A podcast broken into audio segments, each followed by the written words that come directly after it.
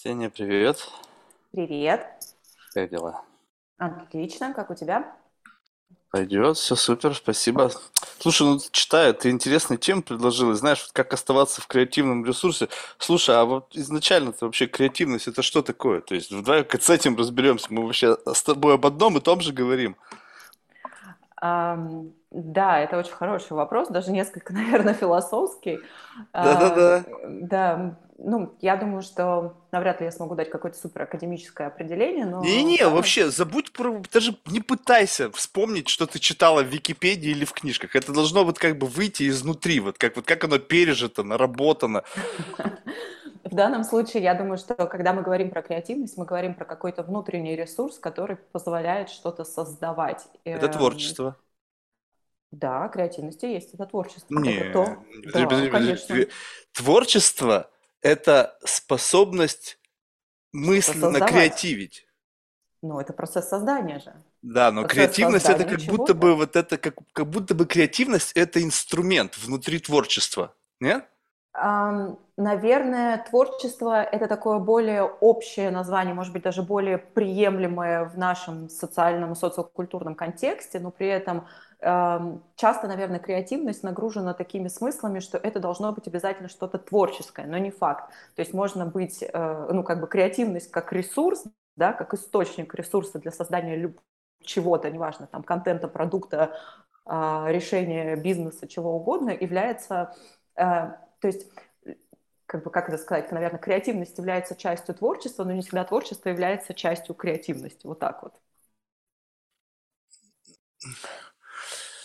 Подожди, вот, да, я попытаюсь в своей голове это обернуть. Я почему-то, знаешь, как, что такое креативность для меня? Я вот сейчас думаю. Это когда ты можешь а, взять объекты с одной ценностью объединить их, создать новый объект с большей ценностью. Ну, только под объектом нужно понимать, что это может быть все что угодно. То есть, как бы представь себе, что это некая какая-то просто материя. Угу. То есть, креативность – это умение создавать из существующих объектов новый объект. А творчество – это именно процесс этого создания. То есть представь себе, когда ты из говна и палок делаешь какую-то там, не знаю, инсталляцию.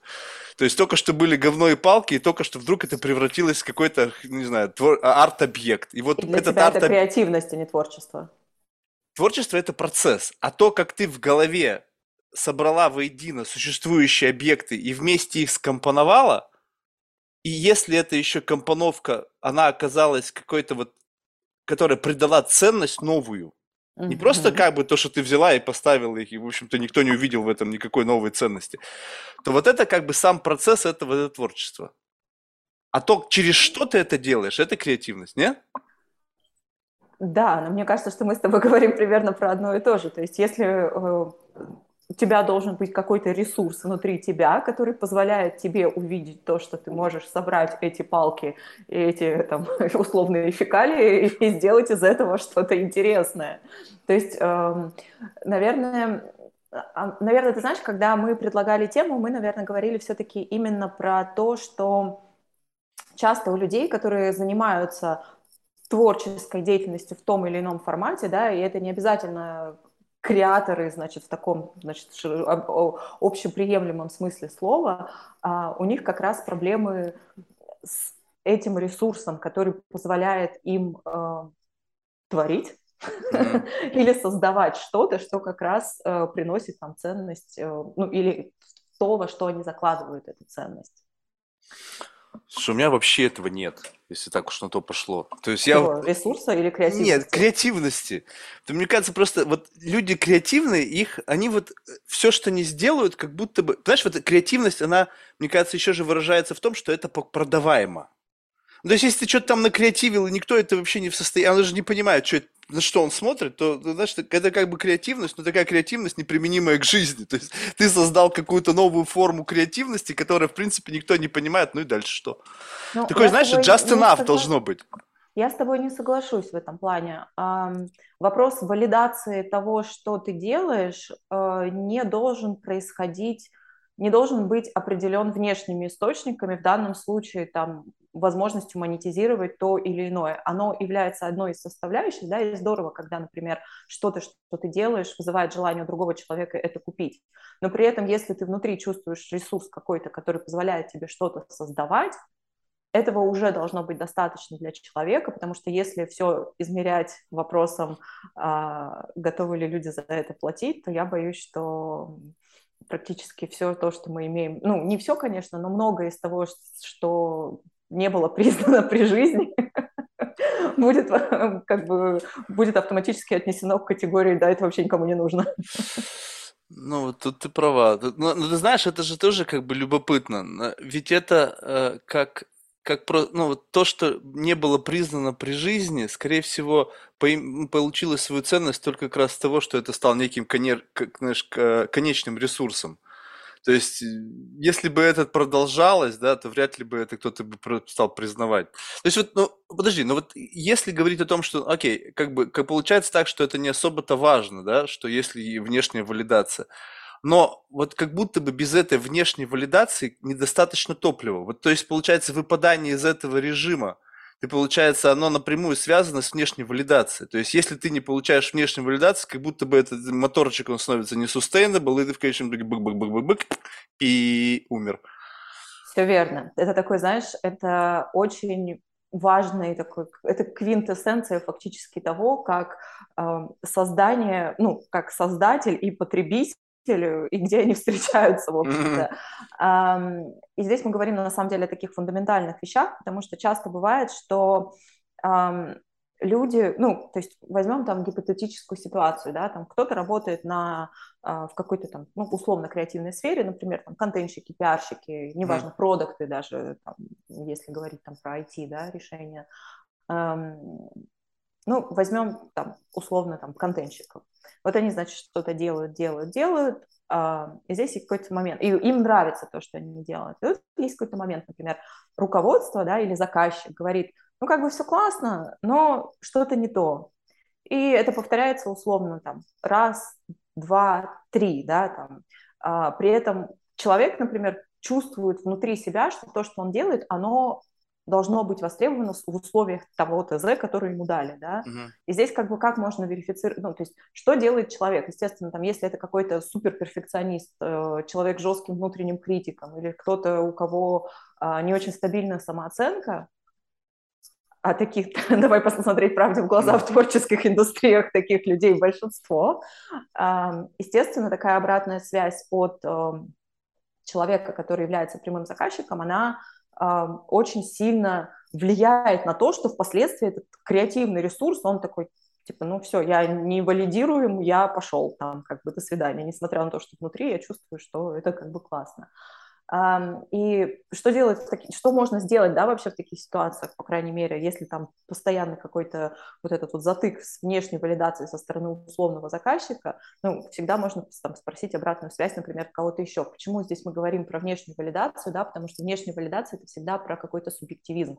Кому-то зашло, кому-то не зашло кому-то понравилось, кто-то готов за это заплатить, а кто-то не готов за это заплатить. И всегда как бы люди, которые работают в креативных отраслях, всегда должны это иметь в виду, да, но здесь как бы есть еще такой момент, что когда ты этим занимаешься, у тебя, естественно, есть какое-то а, там условное ЦА в голове, какое-то ядро, да, и ты его держишь, и ты такой, окей, значит, вот мы ориентируемся на этих людей, и мы как бы стараемся попасть в них. Но даже внутри этой ЦА может быть по-разному валидируемый вот этот вот э, ресурс, но в целом здесь надо, конечно, здесь, конечно, ориентироваться на вот это вот ядро, которое является, в принципе, там общ, общностью, скажем так, объединенной по каким-то социокультурным, географическим, социографическим, психологическим параметрам. Вот, поэтому э, по поводу там, твоего вопроса, является ли внешняя валидация единственным источником, нет. Является ли она важным источником? Да, сто процентов. Слушай, вот ты знаешь, вот, ну, я не знаю, я как в последнее время, время какая-то у меня странная мысль такая вот в голове все время крутится. Вот представь себе, что воз... это причем касается абсолютно всего. То есть в данном случае давай возьмем просто вопрос создания чего-то, какого-то контента, да, будь то это, не знаю, ну, в общем, любого контента, который как бы у, у, у создания которого есть определенный запрос на креативность и необходимость во внешней валидации. Вот представь себе, что вот люди, как бы вот то, как вот ты процессишь информацию и то, как вот креативность у тебя работает, это вот как, допустим, как насадка в мясорубке. Ну, то есть вот она, допустим, раз, и у тебя там звездочками пошла лапша такая, знаешь, и вот это бенчмарк нашего времени. Условно, есть целевая аудитория, которая вот эти звездочки, у нее ротик или ушки, они тоже звездочками, и в ним заходят вот эти звездочки. Если ты будешь там полумесяца из себя выдавать, а у тебя по-другому не процессится, то есть вот ты классно выдаешь полумесяца, звездочки ты не понимаешь, как делать. И получается, что там, где нужно звездочки полумесяца, не зайдут. И получается, что вот как? То есть есть какой-то некие вот такие вот волны, да, когда как бы условно как-то меняете бенчмарки под воздействием каких-то сбросов таких гигантских, что целевая аудитория, в общем-то, она тоже как бы меняется, она не всегда какая-то статичная. И вот как-то так получается, что приходят люди, они как бы их называют как бы условными гениями, да, вот в текущего времени. А выходит так, я сейчас об отдельной категории мы позже поговорим, это те люди, которые сами создают тренды. Видимо, у них такая невероятная энергия, что они в состоянии сказать, так, ребята, вот у меня сегодня будет там многоугольник, и я вам его вобью, хотите вы это или нет. И у меня достаточно для этого энергии. И они все такие, а, да. Вот. Но вот большинство, мне кажется, это те, которым просто как-то органически... Я сейчас не хочу минимизировать их э, творческие способности, их рвение, их образование, их сам, саморазвитие. Ну просто, скажем так, что вот этот процессор органически приближен к тому, что хочет получать аудитория. И вот как бы, вот если у тебя этого нет, то что бы ты с собой не делал, как бы ты себя не, ну, не насиловал, то всегда будет некий гэп, который будет отделять твой процессинг и то, что хотят услышать аудитория. И вот здесь вот как быть? Представь себе, что да, может быть, если вот большие вот эти вот компании, они, возможно, вбирают в себя разное количество людей и как бы закрывают, условно говоря, все. Но вот представь себе, что ты мега креативный, но твоя аудитория, которая способна, ты такую форму выдаешь креативность, что там три человека в мире, как бы они от этого кайфуют, но толку никакого нету. Вот здесь как быть? Ну, слушай, такой, такой глобальный вопрос. Я думаю, что если мы говорим про людей, которые генерят что-то, что сильно впереди своего времени, да. Не, ну... не факт, что впереди, просто вот такой-то вирда, понимаешь, вот, вот такой вот взгляд на жизнь, вот под таким углом, что как бы люди обычно туда не заглядывают. Слушай, ну ты знаешь, эм, вот есть э, как бы вот история из моей практики. Значит, у нас есть э, человек, с которым мы работаем, и он занимается копирайтингом. И когда мы с ним обсуждаем что-то, я даю обратную связь, я говорю, все классно, но я здесь вижу тебя, а не то, что я как заказчик прошу сделать. Uh-huh. И, эм, и он вроде бы прислушивается, но ему действительно очень сложно абстрагироваться от личности, скажем так, которая всячески интегрируется вот э, в То есть всегда есть привкус, контента. в контенте есть привкус него. Совершенно верно, да. А, поэтому, наверное, супер скилл такой сегодняшний э, людей, которые работают в сфере креативной любой, это то, что и, и делают это на заказ, да, то есть они мы сейчас не говорим про художников, да, которые там творят, естественно, это, там, там творчество, вот это в чистом виде, творчество ради творчества, наверное, скорее, чем э, ради какого-то заказа, ну, хотя по-разному бывает. В последнее а, время я как раз-таки в этом очень сильно, сильно сомневаюсь. Ну, по-разному, да, бывает, действительно. А, сейчас искусство, наверное, тоже коммерциализировано изрядно, но здесь не моя зона экспертизы, здесь мне очень сложно, здесь исключительно как э, суб, субъективное какое-то мое мнение есть. Но если мы говорим про людей, которые работают с этим, ну, то есть это их профессиональный скилл, да, то их суперсила в том, чтобы абстрагироваться от себя и из разряда «мне нравится вот так, я хочу, чтобы было только вот так». И как раз настроиться на звездочки или прямоугольнички. То есть, То есть э, получается, что человек, он просто берет и понимает как бы внут... какой-то внутренний бенчмарк, и делает так, как ожидается от, ну, от, от творца. А если мы говорим про работу на заказ, то да, конечно. Условно, если, если, я как, если я работаю и я получаю за это деньги, то, конечно, у меня нет другого выбора. Я не диктую здесь условия. Если я исполнитель, у меня есть заказчик, которому надо каким-то образом достучаться, либо там для самой аудитории, если она заказчик, либо там через посредника, то да, конечно, приходится Слушай, ну вот а что, всегда бывает, что сам заказчик понимает вообще свою целевую аудиторию. Вот я, Господи, ну, нет, я, я, вот я тебе говорю с позиции своих, вот даже вот каких-то скромных там 13 лет в бизнесе. Вроде бы казалось, компания уже, ну, ну, как бы круче нет на свете, да, там какая-нибудь там Boeing, Airbus, ну, в общем, каких-нибудь вот таких вот взять, там, которых не так много и которых, в общем-то, ну, нет у них конкурентов. Они считают, что они хранительно понимают свою целевую аудиторию. И когда они присылают какие-то материалы, направленные на их целевую аудиторию, я говорю, вообще, как бы, ну, хоть с одним из этих людей. Ну, понятно, что разговаривали, но просто вопрос в том, что вот это не матчится. То, что они хотят, и то, что, как правило, там есть. То есть, потому что, видимо, настолько, когда ты настолько монополист в какой-то мире, то люди к тебе сами идут, и ты, как бы, тебе не нужно вот этот вот крючок тренировать. Он как бы у тебя можно без нас просто бросить крючок голый, без какой-то э, прикорма в воду, и там обязательно кто-нибудь клюнет. Ну, то есть, по барабану. И они думают, что в силу того, что они вбрасывают любое говно, и постоянно кто-то на это клюет, значит, они понимают, как это работает. Но по факту просто в силу того, что ну, альтернатив нет, если тебе нужен большой самолет, то всего два варианта. Раз там Боинг упал, там все, все сказали нахер нам Боинг, мы все берем аэробус. Все, все, все в дамках, пиар-служба, там все менеджеры говорят, мы вообще супер классные, у нас продажи в этом году взлетели. Что вы сделали? Я читал то, что вы написали, но это бред собачий. Просто читаешь, ну, блин, это просто, ну, как бы, ну, это не жизнеспособно, в принципе. Если у меня есть мотивация, то мне вообще, в принципе, не важно. Вы можете мне вообще ничего не писать, я сам с вами свяжусь. Ну, э, здесь, знаешь, я слышу очень там несколько сообщений в твоем пассаже, mm-hmm. назовем это так.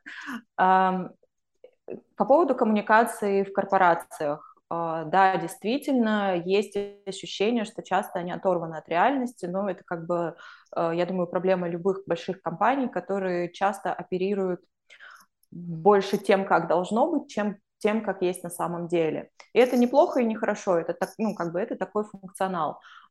И здесь надо всегда учитывать там, свойства психики о том, что часто бывает так, что руководящие люди, без разницы в корпорациях или в малом бизнесе, они часто считают, что раз они достигли какого-то успеха, значит, они лучше это понимают. Ну, это такая, знаешь, когнитивная уловка, скажем так, в рамках которой, если я достиг успеха в чем-то, то я экстраполирую, что я в этом автоматически лучше разбираюсь. Имеет право на существование, но действительно часто может приводить к каким-то заблуждениям, в рамках которых потом там интегрируемые маркетинговые компании, например, получают, если мы говорим про корпорации, да, получают условных канских львов, но при этом там никакого отклика от потребителя этого контента, ну, вроде как бы ну, что-то странное я посмотрел, вроде бы здорово, но, наверное, раз люди отметили это уважаемый, то вот, классно, здорово. Mm-hmm. Такое действительно есть.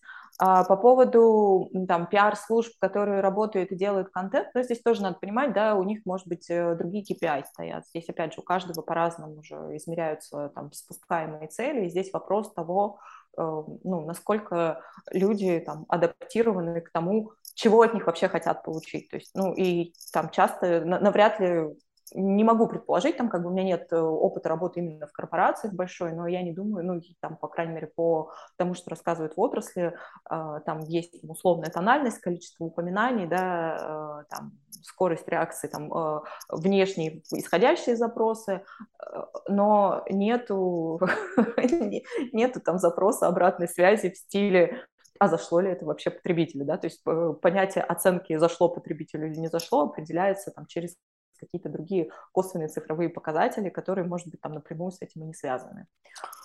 Поэтому, Видишь, вот это вот это... косвенные, вот это вот все, вот начинается вот это словоблудие. В том плане, что я работаю с конкретными фидбэками. Ты написал письмо тысячи миллиардерам, 15 из них ответили, вот тебе реальный фидбэк. Никакой не косвенный, не там кто-то вдруг случайно опомнился и там вспомнил, что ему 50 раз уже упоминали, и он вдруг решил, не-не-не, вот человек пишет, о, интересно, пришлите прайс-лист.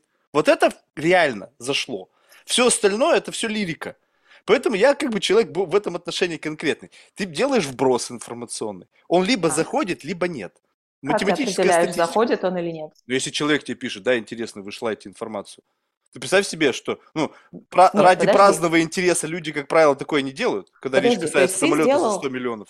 ты сделал, ну, э, давай не будем брать самолеты, это все-таки такая супер э, Вот это, подожди, узкая это там, где я сфера. работаю. Ты, я сейчас, ты если меня сейчас про кроссовки будешь спрашивать, там люди могут просто ради праздного интереса. Нужно учитывать специфику аудитории и цену. И вообще, в принципе, время этих людей, которые хоть даже строчку написать какую-то в ответ, они будут думать 20 раз, стоит ли вообще тратить на это время. Мне очень хочется понять эм, пример, то есть, ну, условно, кто-то сделал информационный вброс про то, что в, ну, какой, берем Ну позитивный вот давай, или вот а- негативный. Аэробус выпустили Аэро- ICG-220, новый самолет. Вот, покупайте. Э, Так, окей, э, выпустили, значит, и если в ответ приходят запросы о том, что мы хотим купить, на твой взгляд, это рабочий вброс. Да? А какой нерабочий? Типа мы выпустили самолет и его не купили? Или И- бывают вообще такие ситуации в этой Конечно. сфере? Год мы высылали, пока не, не, не научились, не, не нащупали, где нужно как-то вот как-то подловить человека, чтобы у него где-то триггернуло. Год вообще никаких запросов. Ну, то есть там был ну, какой-то вялая реакция. А ты не думаешь, что это связано с э, социальным контекстом из разряда пандемии, не до этого? Не-не-не, это просто, ну, там был, во-первых, новая модель, все очкуют, никто не хочет быть первым. Ну, то есть, Так. извини меня, если у тебя дохрена денег, полетел на самолете, он сломался в воздухе, и ты разбился, потому что ты так себе сценарий, да, то есть, как бы, ну, страх, никто не хочет быть первым, наверное, что-то новое, вроде как бы, нафига, я, в общем-то, старая еще, как бы, у меня есть. Ну, то есть, примеров масса, но на самом деле мы же берем, как бы, вот срез, да, вот есть какое-то энное количество людей, причем тут очень все просто с богатыми людьми вот в этом отношении просто, потому что количество людей, которые чисто теоретически, основываясь на их финансовом профайле, могут себе это позволить, очень мало. Да. То есть это, если, ну, то есть, сколько, кто может себе позволить самолет за 100 миллионов? Ну, не знаю, может быть, человек, ну, ну 10 тысяч, учитывая корпор- корпоратов. всё. Мгм. Мгм. То есть, если ты всех их условно покрыл, и никто не ответил, что-то тут не то. Сто процентов. Но так это может быть не то, не обязательно с, с- с информацией, которую ты даешь. Точнее, нет, сто процентов. Это может быть что-то не то с продуктом, а, либо с той информацией, в которой ты облег эту информацию про продукт. Правильно? Да, да. Ну, Ну, ну, так. получается, что так или иначе это не работает. Ну, то есть получается, что у тебя недостаточно описать на части, чтобы нивелировать все сомнения в отношении Все продукта. возражения. Да, все верно. Да, так и, И есть. ты, и ты постепенно как бы вброс, вброс многоитерационный подходишь к какому-то такому как бы, ну, знаешь, вот это вот уникальный спич, в котором все факторы сои- собрались в один, и он не в бровь, а в глаз. Вот, вот единственный способ, когда ты доказываешь, что вот ты наконец-то нащупал то, что работает. Изначально но- есть гении, которые могут это сходу написать, но я еще не встречал таких.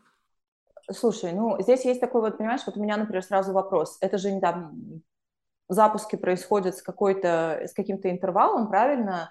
И определенная дата на тему того, что ищут люди, она уже там собрана, да, от запуска к запуску, правильно? В смысле ищут люди? Нет, ты просто берешь потенциал. В моем случае я рассматриваю просто потенциал. То есть этот человек чисто теоретически мог бы себе это позволить или нет? Это как бы открывает двери. Дальше ты уже просто как бы до той поры, пока он тебе сказал, нет, я не интересуюсь этим, ты считаешь его, что он интересуется. Да, но я имею в виду, что у тебя же есть какая-то, прежде чем ты начинаешь это упаковывать в информацию, у тебя же есть какая-то там информация о том, как до этого это упаковывали.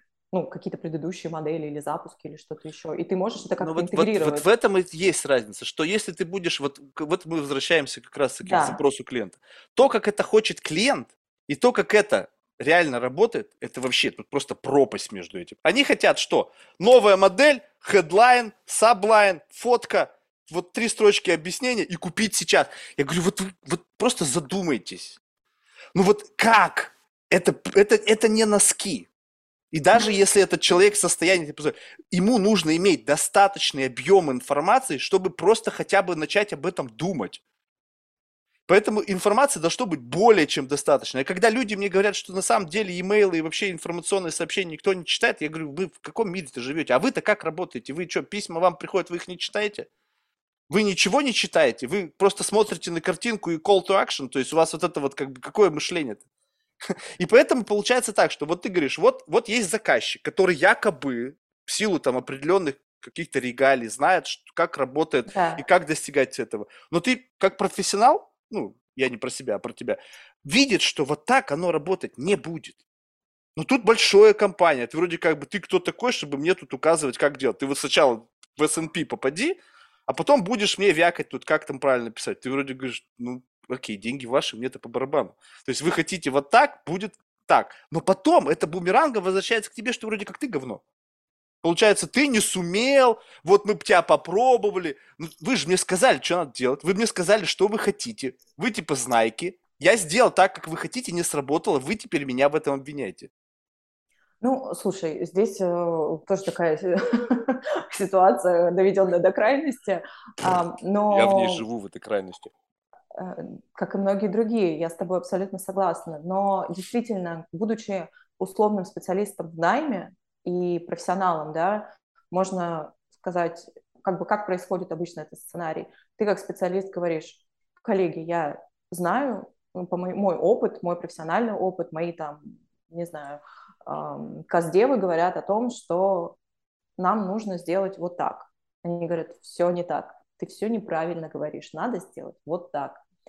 И ты говоришь, ну как бы что, как видите, я здесь, у тебя здесь две реакции, там, потенциально возможно, да, ты можешь бить себя пяткой в грудь и говорить, да, это вы там ничего не понимаете, вот, вот я вам гарантирую там что-то, что-то, либо ты можешь действительно сказать о том, что э, там, вы наняли меня для того, чтобы я вам давал рекомендации, но финальное слово за вами. Если вы считаете, что там сделать нужно было, и нужно сделать именно вот так, давайте там э, ну, давайте посмотрим на результат. В крайнем случае там можно убедить условно людей на то, чтобы сделать там на микрогруппе из там пяти человек, да, ну шести, чтобы поровну их разделить. Не работает 3, микрогруппы. Должна быть с точки зрения математической статистики достаточно большая аудитория.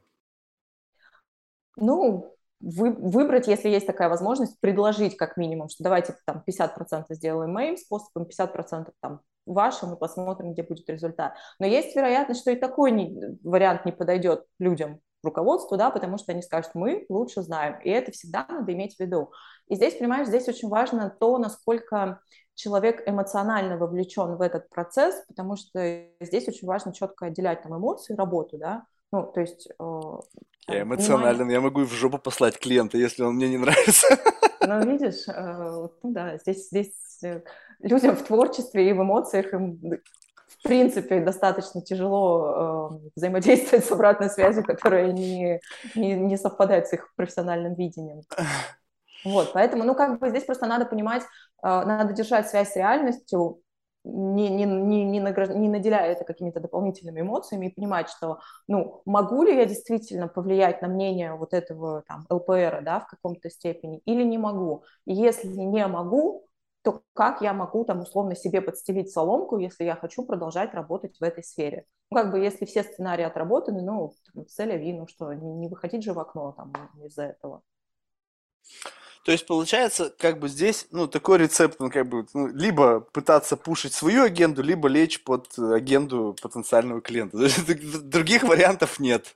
А, слушай, ну, если как бы ты это формулируешь именно так для себя, то э, определенно как бы, ну, словосочетание «лечь под агенту своего ЛПР», ну, это значит, ну, как бы негативная коннотация, да? Но ну, здесь... Почему негативно? Не, ну, просто как бы, тут, как будто бы у тебя просто других вариантов нету. Я просто, понимаешь, вот тут как бы что, вот тут вопрос э, э, некой корысти, да? Ну, то есть, получается, вот насколько ты готов ну, как бы перешагивать через себя как, ну, и, пусть как профессионал, да, может быть, с неким таким дрожью в голосе это говорю, потому что я точно себя профессионально считаю. Но просто, если ты делаешь что-то очень долго и очень одно, и очень много времени, то ты как будто бы вроде бы уже, у тебя есть какие-то странные сенсоры, которые вот мне достаточно, вот пришли мне какую-нибудь компанию, там, которую собираются люди отправить через e-mail, и я сразу скажу, будет это работать или нет. Ну, то есть с вероятностью mm-hmm. очень близко к действительности, потому что, ну, не знаю, ну, как-то вот это просто насмотрелся я на это все.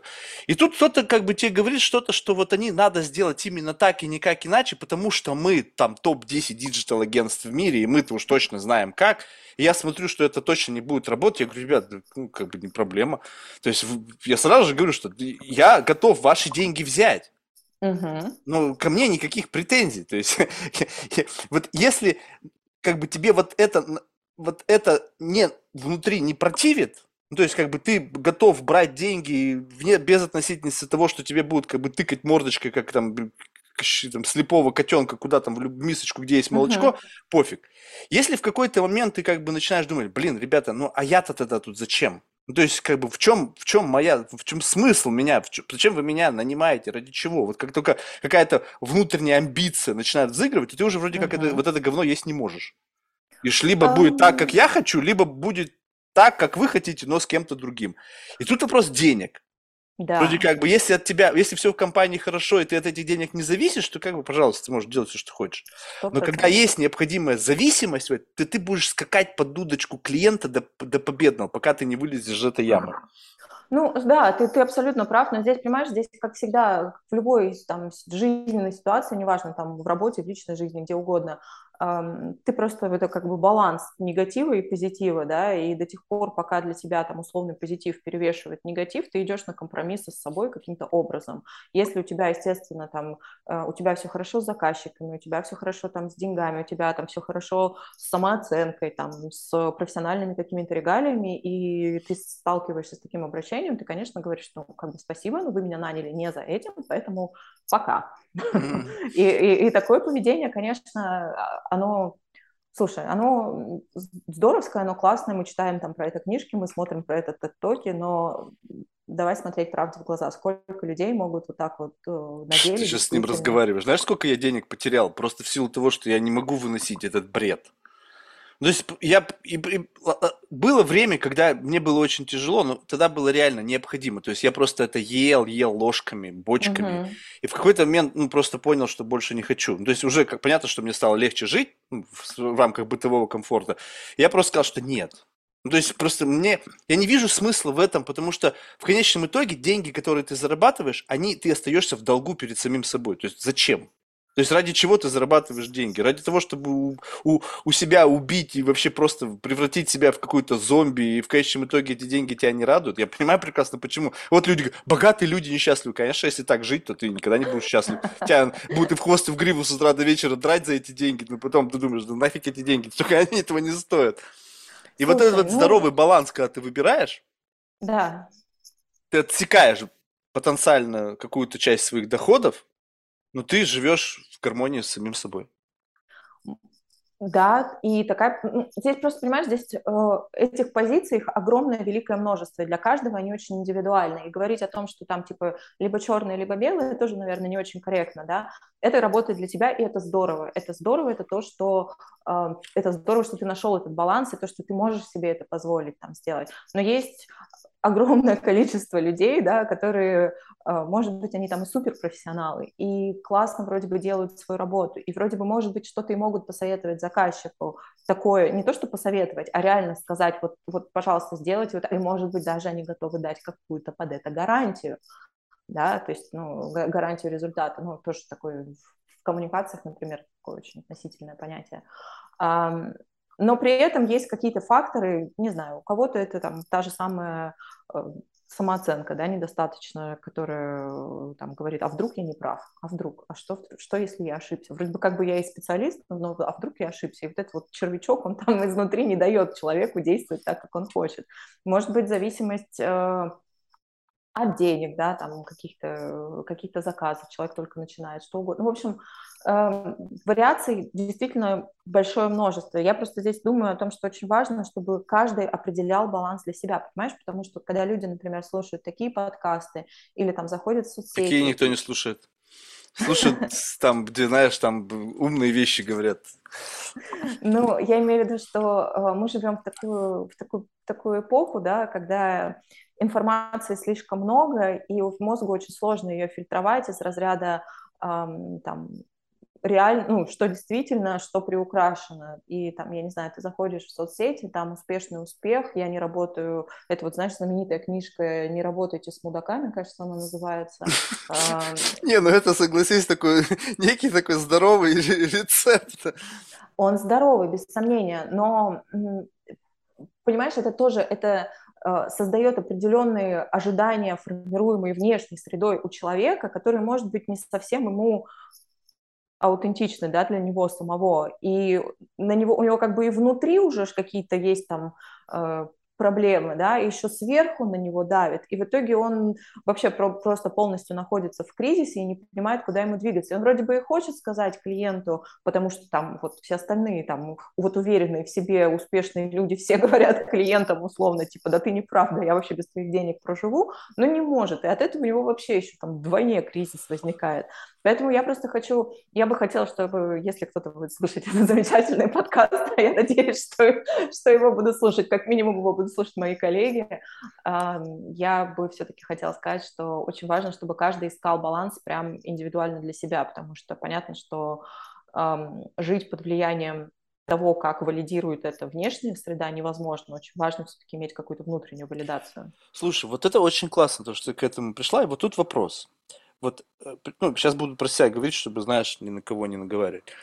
Вот можно же прекрасно рассматривать ситуацию. То есть я же как бы со своей какой-то колокольни, то есть я какой-то самопровозглашенный эксперт, да, такой взялся. Угу. Откуда ты взялся вообще? Какого хрена? Тебя вообще никто не знает. И ты вдруг с чего-то решил, что там вот люди там, ну, то есть мы сейчас обратную ситуацию разворачиваем, когда угу. они смотрят на меня и думают, вообще кто?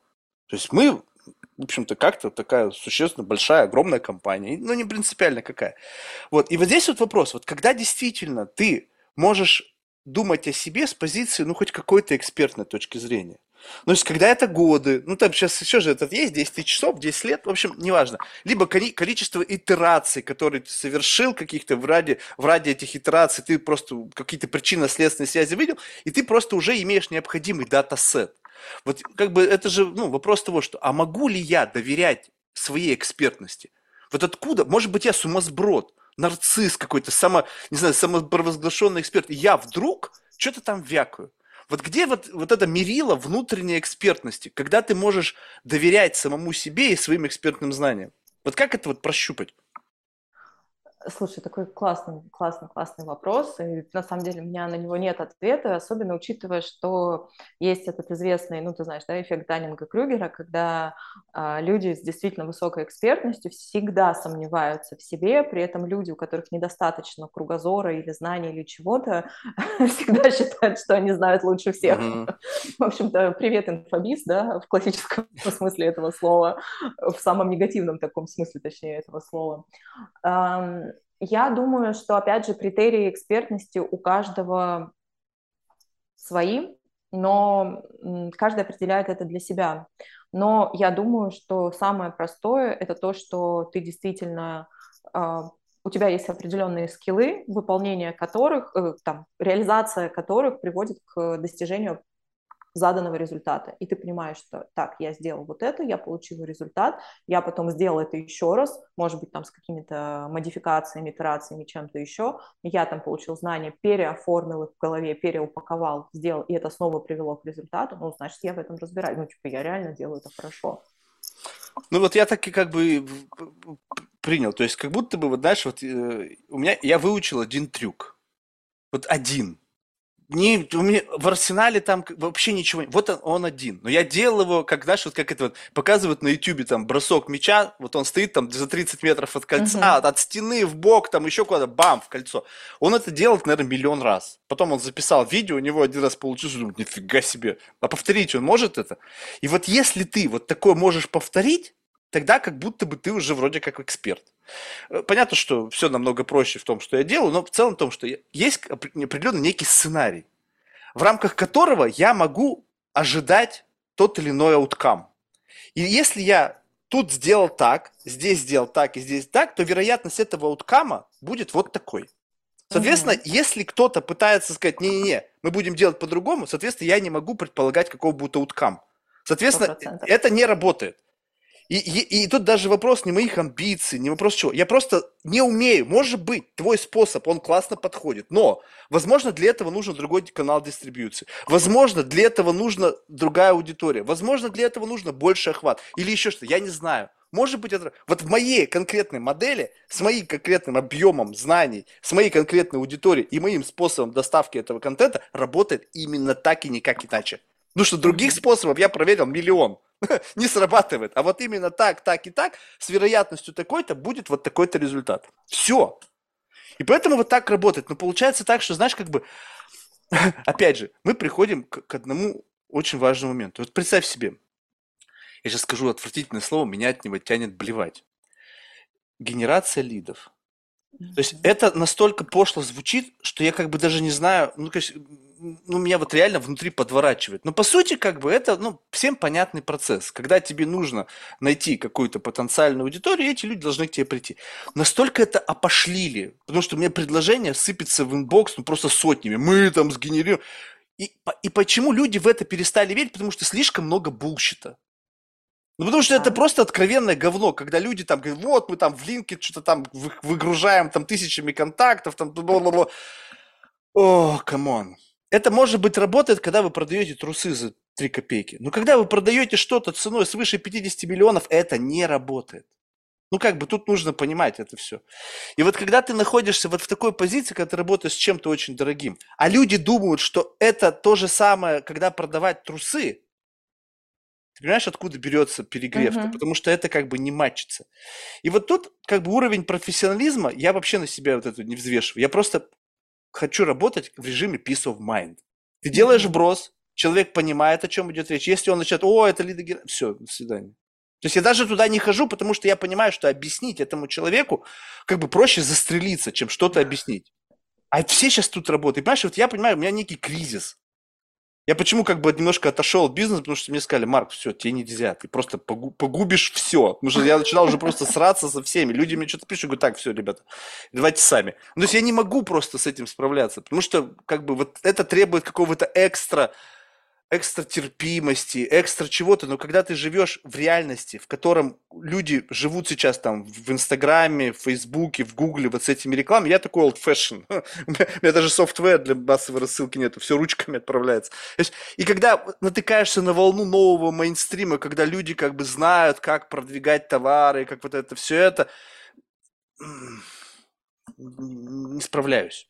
Слушай, ты знаешь, так интересно э, послушать такие ситуации, потому что как только появляются какие-то очень сильные эмоции, а ты сейчас рассказала, очевидно, да, что тебя это прям триггерит очень сильно, это значит, что где-то задето, ну, какая-то вот внутренняя, что-то внутри задето. Что именно, как бы, скорее всего, я не знаю, там, находишься ли ты в терапии или нет, если да, то, скорее всего, твой психотерапевт это знает. Триггерит то, что люди просто... То есть представь себе, что ты... Есть ли профессионалы из маркетинга, которые работают только с миллиардерами? Я не знаю, наверное, есть. Ну, вот, наверное, есть, но я что-то не встречал. То есть, если ты вдруг раб... просто смотри, как это, это же постоянная ротация. Мы наняли человека, он работал в Nike там каким-то супер. Да. То есть вы наняли человека продавать что-то стоимостью миллионы, а он до этого продавал что-то стоимостью там 50 долларов. Ну там 100. Uh-huh. Как uh-huh. это? Он даже не понимает вообще, с какой аудиторией ему работать. Ну нет, это же профессионалы, они как бы мультидисциплинарные. Я говорю, ты вообще хоть раз с одним миллиардером в жизни хоть разговаривал? Нет. Как ты можешь вообще понять, с кем тебе работать? Ну, э, смотри, здесь, на мой взгляд, если если рассуждать об управленческих решениях, э, можно сойти с ума. Ну, то есть, mm-hmm. если кто-то э, как бы назначил кого-то просто потому, что это какое-то громкое имя, и компания от этого получила там условный имидж, но при этом человек абсолютно объективно, адекватно не имеет представления о том, что он делает, ну, или там имеет, но не в этой сфере, да, и навряд ли его знания можно экстраполировать под новый сегмент – то людям со стороны, ну, им остается, ну, как бы сказать, ну, это ваша компания, ребят, вы, дел- вы делаете то, что вы делаете.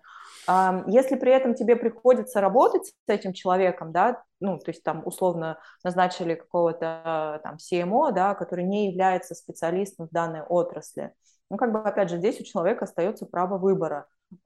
Это право выбора либо там я могу уйти, потому что я не принимаю там знания человека, который пытается там, мне навязать какую-то модель, которая я априори знаю, что не работает, а я несу ответственность за этот результат, либо как-то ну, разговаривать с человеком, в рамках которого ты говоришь, там, так, в мою зону ответственности, пожалуйста, не вмешиваемся, потому что я подписываюсь под определенный результат, и я его как бы деливер, да, вот в любом случае. Поэтому, ну, и опять же, это такой, знаешь, ну, это же как контракт, социальный контракт, в рамках которого ты говоришь, я работаю на таких условиях, вам окей или не окей. И как бы люди говорят, ну, окей или не окей. Да. Но опять же, понимаешь, здесь есть такой момент, что очень часто э, там наше профессиональное эго может быть не то чтобы даже уязвлено, но оно не понимает, как принять идею того, что человека, назначенного на должность, там, не знаю, из Найки назначают на эм, продавать космические корабли, да, ну, в порядке сейчас как бы генерим,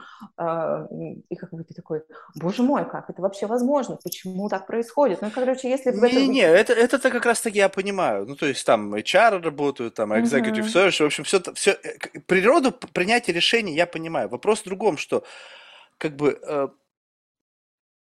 вот именно сам факт именно понимание природы принятия решений, то есть не, не то, как ты умеешь э, пользоваться всеми инструментариями. То есть в этом отношении я просто лох чилийский. Я вообще не понимаю, как устроен там Facebook, реклама, Google. Uh-huh. То есть я вообще понятия не имею. Ну, вот абсолютно ноль. То есть в этом отношении я просто как бы лузер, самый конченый в мире. Но природа принятия человеческих решений определенным типом людей, я ее вижу перед моими глазами. Когда я вижу, что человек получил определенный контент, определенный масштаб этого контента, определенное качество контента тоже учитывается, потому что если ты будешь высылать то, что никому не нужно, соответственно, ты никогда ничего не получишь. И вот ты, ты ведешь вот эту природу причинно-следственных связей, то, как это работает, и это уже на протяжении там больше, чем uh-huh. 13 лет делаешь одно и то же. То есть вот настолько как бы одно и то же, что просто как бы уже, может, другого бы стошнило бы, но я в силу того, что я зануда, и как бы, меня, знаешь, я могу делать как бы очень монотонные вещи часами, и нисколько от этого не устаю. И вот когда ты это вот столько смотришь, смотришь, смотришь, смотришь, и потом кто-то тебе говорит, да ты что, вот надо так и так и так, я говорю, ну, ребят, ну, come on. И поэтому я решил, что я сделал очень жесткий дисклаймер. Но ты понимаешь, вот как бы мы сейчас говорим о том, что вот сейчас мы просто подбираемся, я потихоньку подбираюсь к тому, как растить свой бизнес, если ты занимаешься каким-то креативом, пиаром, mm-hmm. маркетингом и так далее. Тебе же нужно как бы больше. Соответственно, ты вроде как бы должен вот эту вот воронку, через которую люди могут пройти, сделать пошире. Ты сделал такую какую-то там кроличью нору, и туда вообще никто не пролазит. Пролазит, пролезли когда-то люди, потому что ты еще сжал говно подыгрывал, а потом они поняли, а, вот оно что. И они уже сидят годами, ну, то есть как бы им уже, их уже не сдвинуть, их проще тоже застрелить, чем они откажутся от этого. А новых ты вот сузил вот такую вот вороночку, они просто не пролазят.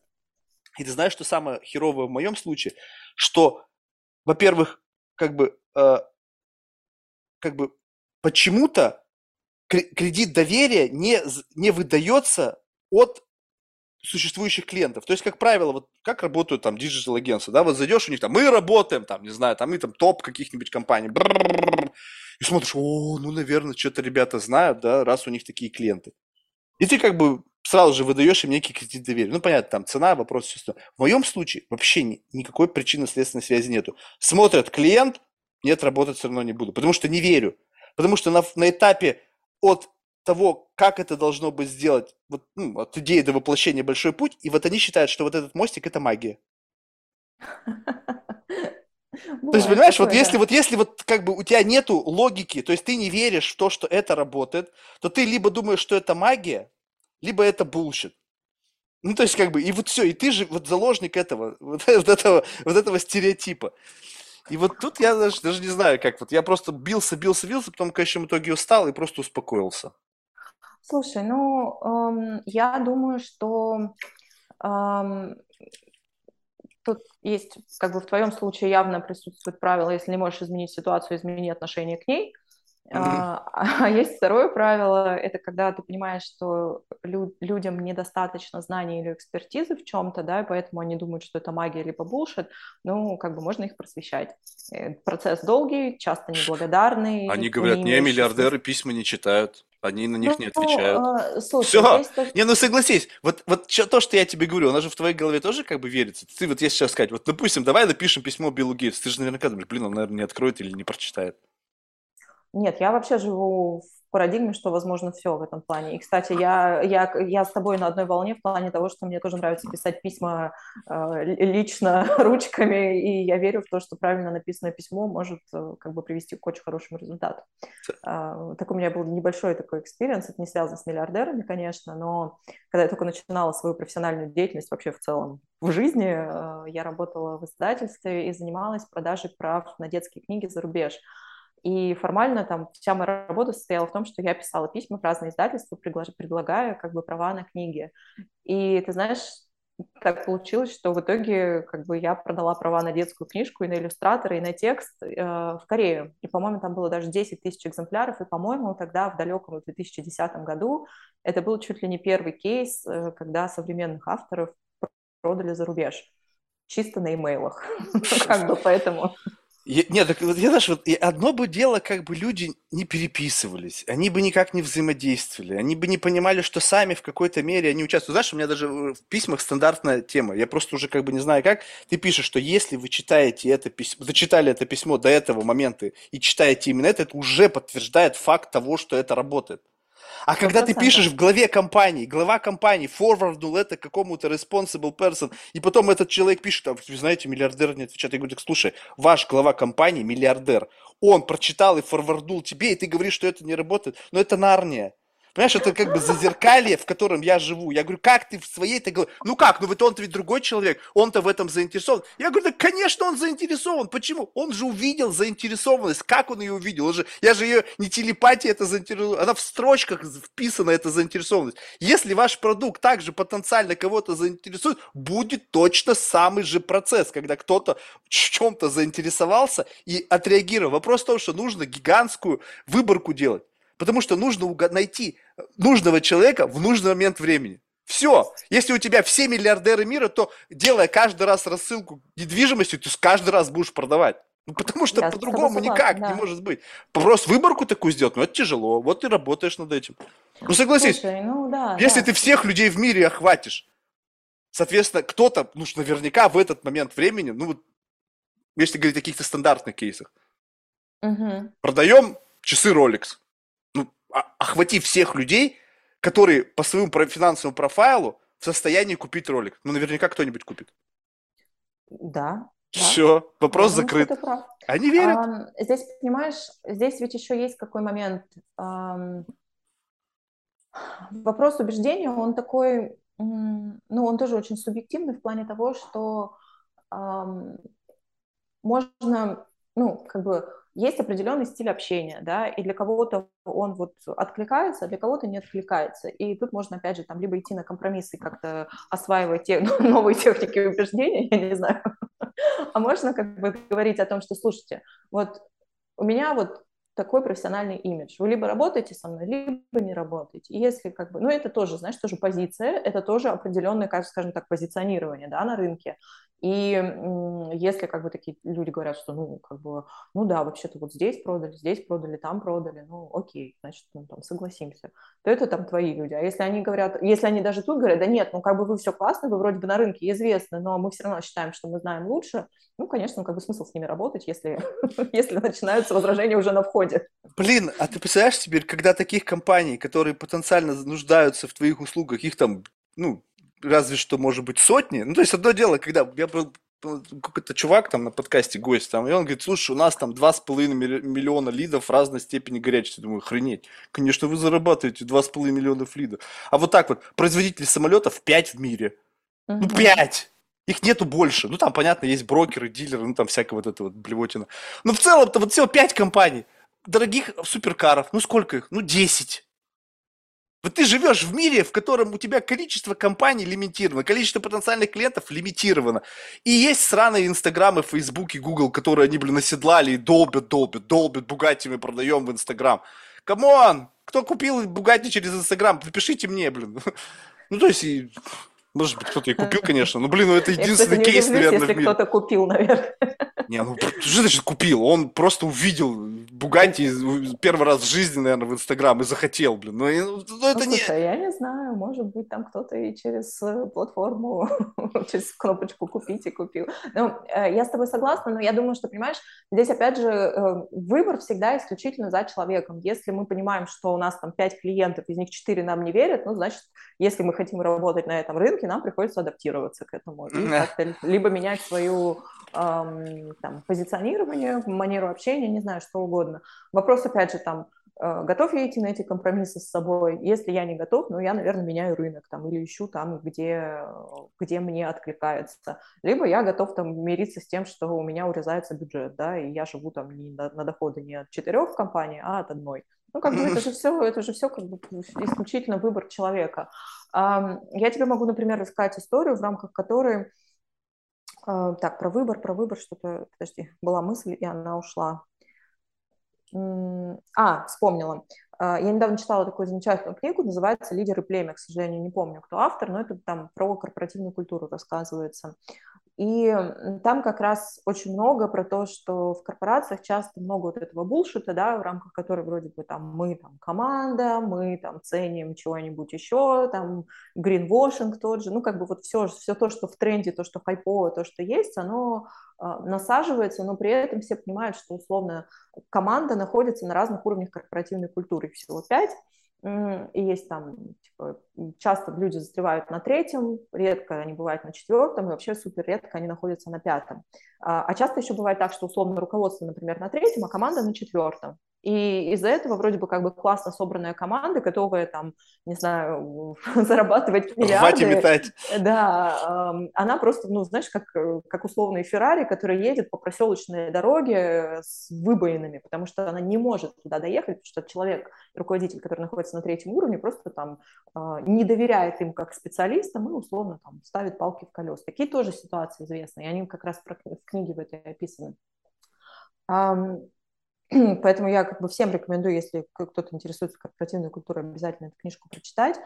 Ну и там тоже рецепт достаточно простой. То есть либо вы понимаете, что компания заинтересована в том, чтобы эту корпоративную культуру действительно развивать, либо это просто вот, ну, типа спустили сверху и все, а, и тогда вы принимаете решение, вы готовы жить в этом, ну, как бы вы, у вас там есть какие-то другие стимулы, не знаю, ДМС, а, высокая зарплата, что-то еще, либо вы как бы остаетесь, э, ну, для вас душевное там, какое-то спокойствие, профессиональная реализация играет более важную роль, и вы как бы перемещаетесь, просто ищете другое место работы с более эффективной корпоративной культурой. И вот там был пример, не помню тоже, чем занимался, там был один пример про госпиталь, точно я помню, который был на корпоративной, на уровне корпоративной корпоративной культуры 3, когда всем было абсолютно наплевать на то, что происходит, привезли больного, типа забыли его в коридоре, там что-то, что врач, врачи вообще приходят, э, главврач имеется в виду, приходит там раз в 10 лет, ну, короче, вот вся вот эта, знаешь, классическая история. И в какой-то момент они поняли, что так как история происходила в США, и они сильно зависят от, э, ну, типа вот эти вот deductibles, страховки, вот это вот все, что uh-huh. происходит, им надо было увеличить количество пациентов и как-то сделать так, чтобы э, там NPS-ку повысить, я уж не помню зачем, но не помню. И, в общем, они наняли молодого э, заместителя главного врача в свое время, которого как раз уволили, потому что он был на уровень корпоративной культуры выше, его назначили в итоге главврачом, и он начал потихоньку это менять. И они как раз вот, ну, то есть они проводили очень большую работу с тем, чтобы, когда люди говорили о том, что мы помогаем больным чувствовать себя как дома, чтобы они быстрее выздоравливали, ну, потому что известно, да, что дома и стены помогают. То есть они это проводили со всем персоналом. Было видно, что топ-менеджмент, ну, как бы в этом заинтересован. Они прям, ну, то есть это был пример, спускался свыше, выше, и отсюда подтягивались более нижние уровни, и они как бы все это разделяли, и в итоге, естественно, это, вот привело к тому, что это был там госпиталь в рейтинге там чего-то там какого-то их медицинского, один из самых таких желанных для попадания, если, не дай бог, что-то случалось со здоровьем. И был пример еще одной компании, когда, которую основал человек, не, помню, э, не помню тоже, как зовут, у меня очень плохая память на имена, они занимаются разработкой как раз новых продуктов. Сам основатель компании вышел, по-моему, из Гугла, потому mm-hmm. что ему корпоративная культура в Гугле вроде бы все классно, здорово, но он говорит, я чувствовал себя винтиком в корпорации, а я хотел чувствовать, что я как бы работаю с единомышленниками. И он основал свою вот эту вот компанию, и там был вопрос, а как часто вы чувствуете, что вы упускаете рынок? Он говорит, да постоянно. Я понимаю, что эм, там, с нашим подходом мы не можем быть гуглом. Там, мы вот это бутик-студия да, по разработке там, каких-то продуктов. Но я сознательно иду на то, что я работаю только с теми клиентами, которые разделяют наше видение, потому что в этой синергии мы можем создать что-то прекрасное, что откликается там на каких-то более глубинных уровнях и клиенту, и им как исполнителям. И вот вместе в этом рождается что-то прекрасное. Не значит, что Google не рождает ничего прекрасного. Конечно, он рождает. Ну, мы все, спасибо большое корпорациям за то, что мы имеем возможность пользоваться чудом техники, да, и, и вообще но здесь вот как раз хороший пример того, что часто какие-то такие моменты из разряда отношения к сотрудникам, а, отношения к клиентам, интегрируемые в работе процессы, а, там, внимание к вопросам work-life balance, там что-то еще, что-то еще, что-то еще, они часто отсекают возможности для заработка прежде всего. И да, действительно, такие компании, скорее всего, они не будут зарабатывать миллиарды да, долларов. Ну, Точно не будут. А, но при этом... Слушай, ну вот как быть-то? Ну вот как? Вот, вот, вот тебе прямой вот, вот вопрос. Вот, вот представь себе, что вот я вот такой вот иродивый, но я денег хочу. Но я понимаю, что вот в силу вот этого внутреннего какого-то уродства, то есть нежелание подыгрывать, нежелание, ну, вернее, ну, в общем, как бы вот это... Другой скажет, конечно, сейчас ответ понятный. Слушай, хочешь, заткнись и делай. А не хочешь, типа, сиди и не жалуйся. А вот я хочу как бы и то, и другое. Получается, что вот как бы, опять же, есть люди, которые то, о чем ты описываешь, у них это органически. Ну, то есть я как бы хочу делать людям добро, я хочу их обучать, я хочу, чтобы у них был вау-момент, я хочу, чтобы э, благодаря моему какому-то участию в жизни компании компания росла или еще что-то. Вот, вот органически. И, видимо, такие люди становятся успешными, богатыми, знаменитыми, потому что у них как бы вот это все инлайн. А вот если ты не хочешь, но хочешь туда, получается что? Ну, то есть как бы зубы на полку и сиди, мечтай только. Да нет, я думаю, что нет. Я думаю, что всегда можно найти какой-то компромисс, и условно, если я понимаю, что мне там в текущих условиях недостаточно э, там, финансовых средств, ну, там, того, что я зарабатываю, я хочу зарабатывать больше, но при этом я не хочу идти на сделки со своей совестью, я просто ищу рынок, в рамках которого я понимаю, что здесь у меня есть, здесь, здесь, здесь, и я там объединю не знаю, лучше там э, не, не 10 тысяч человек, а тысячу человек, да, но этого будет мне достаточно чем э, ну, сидеть и страдать, в общем-то.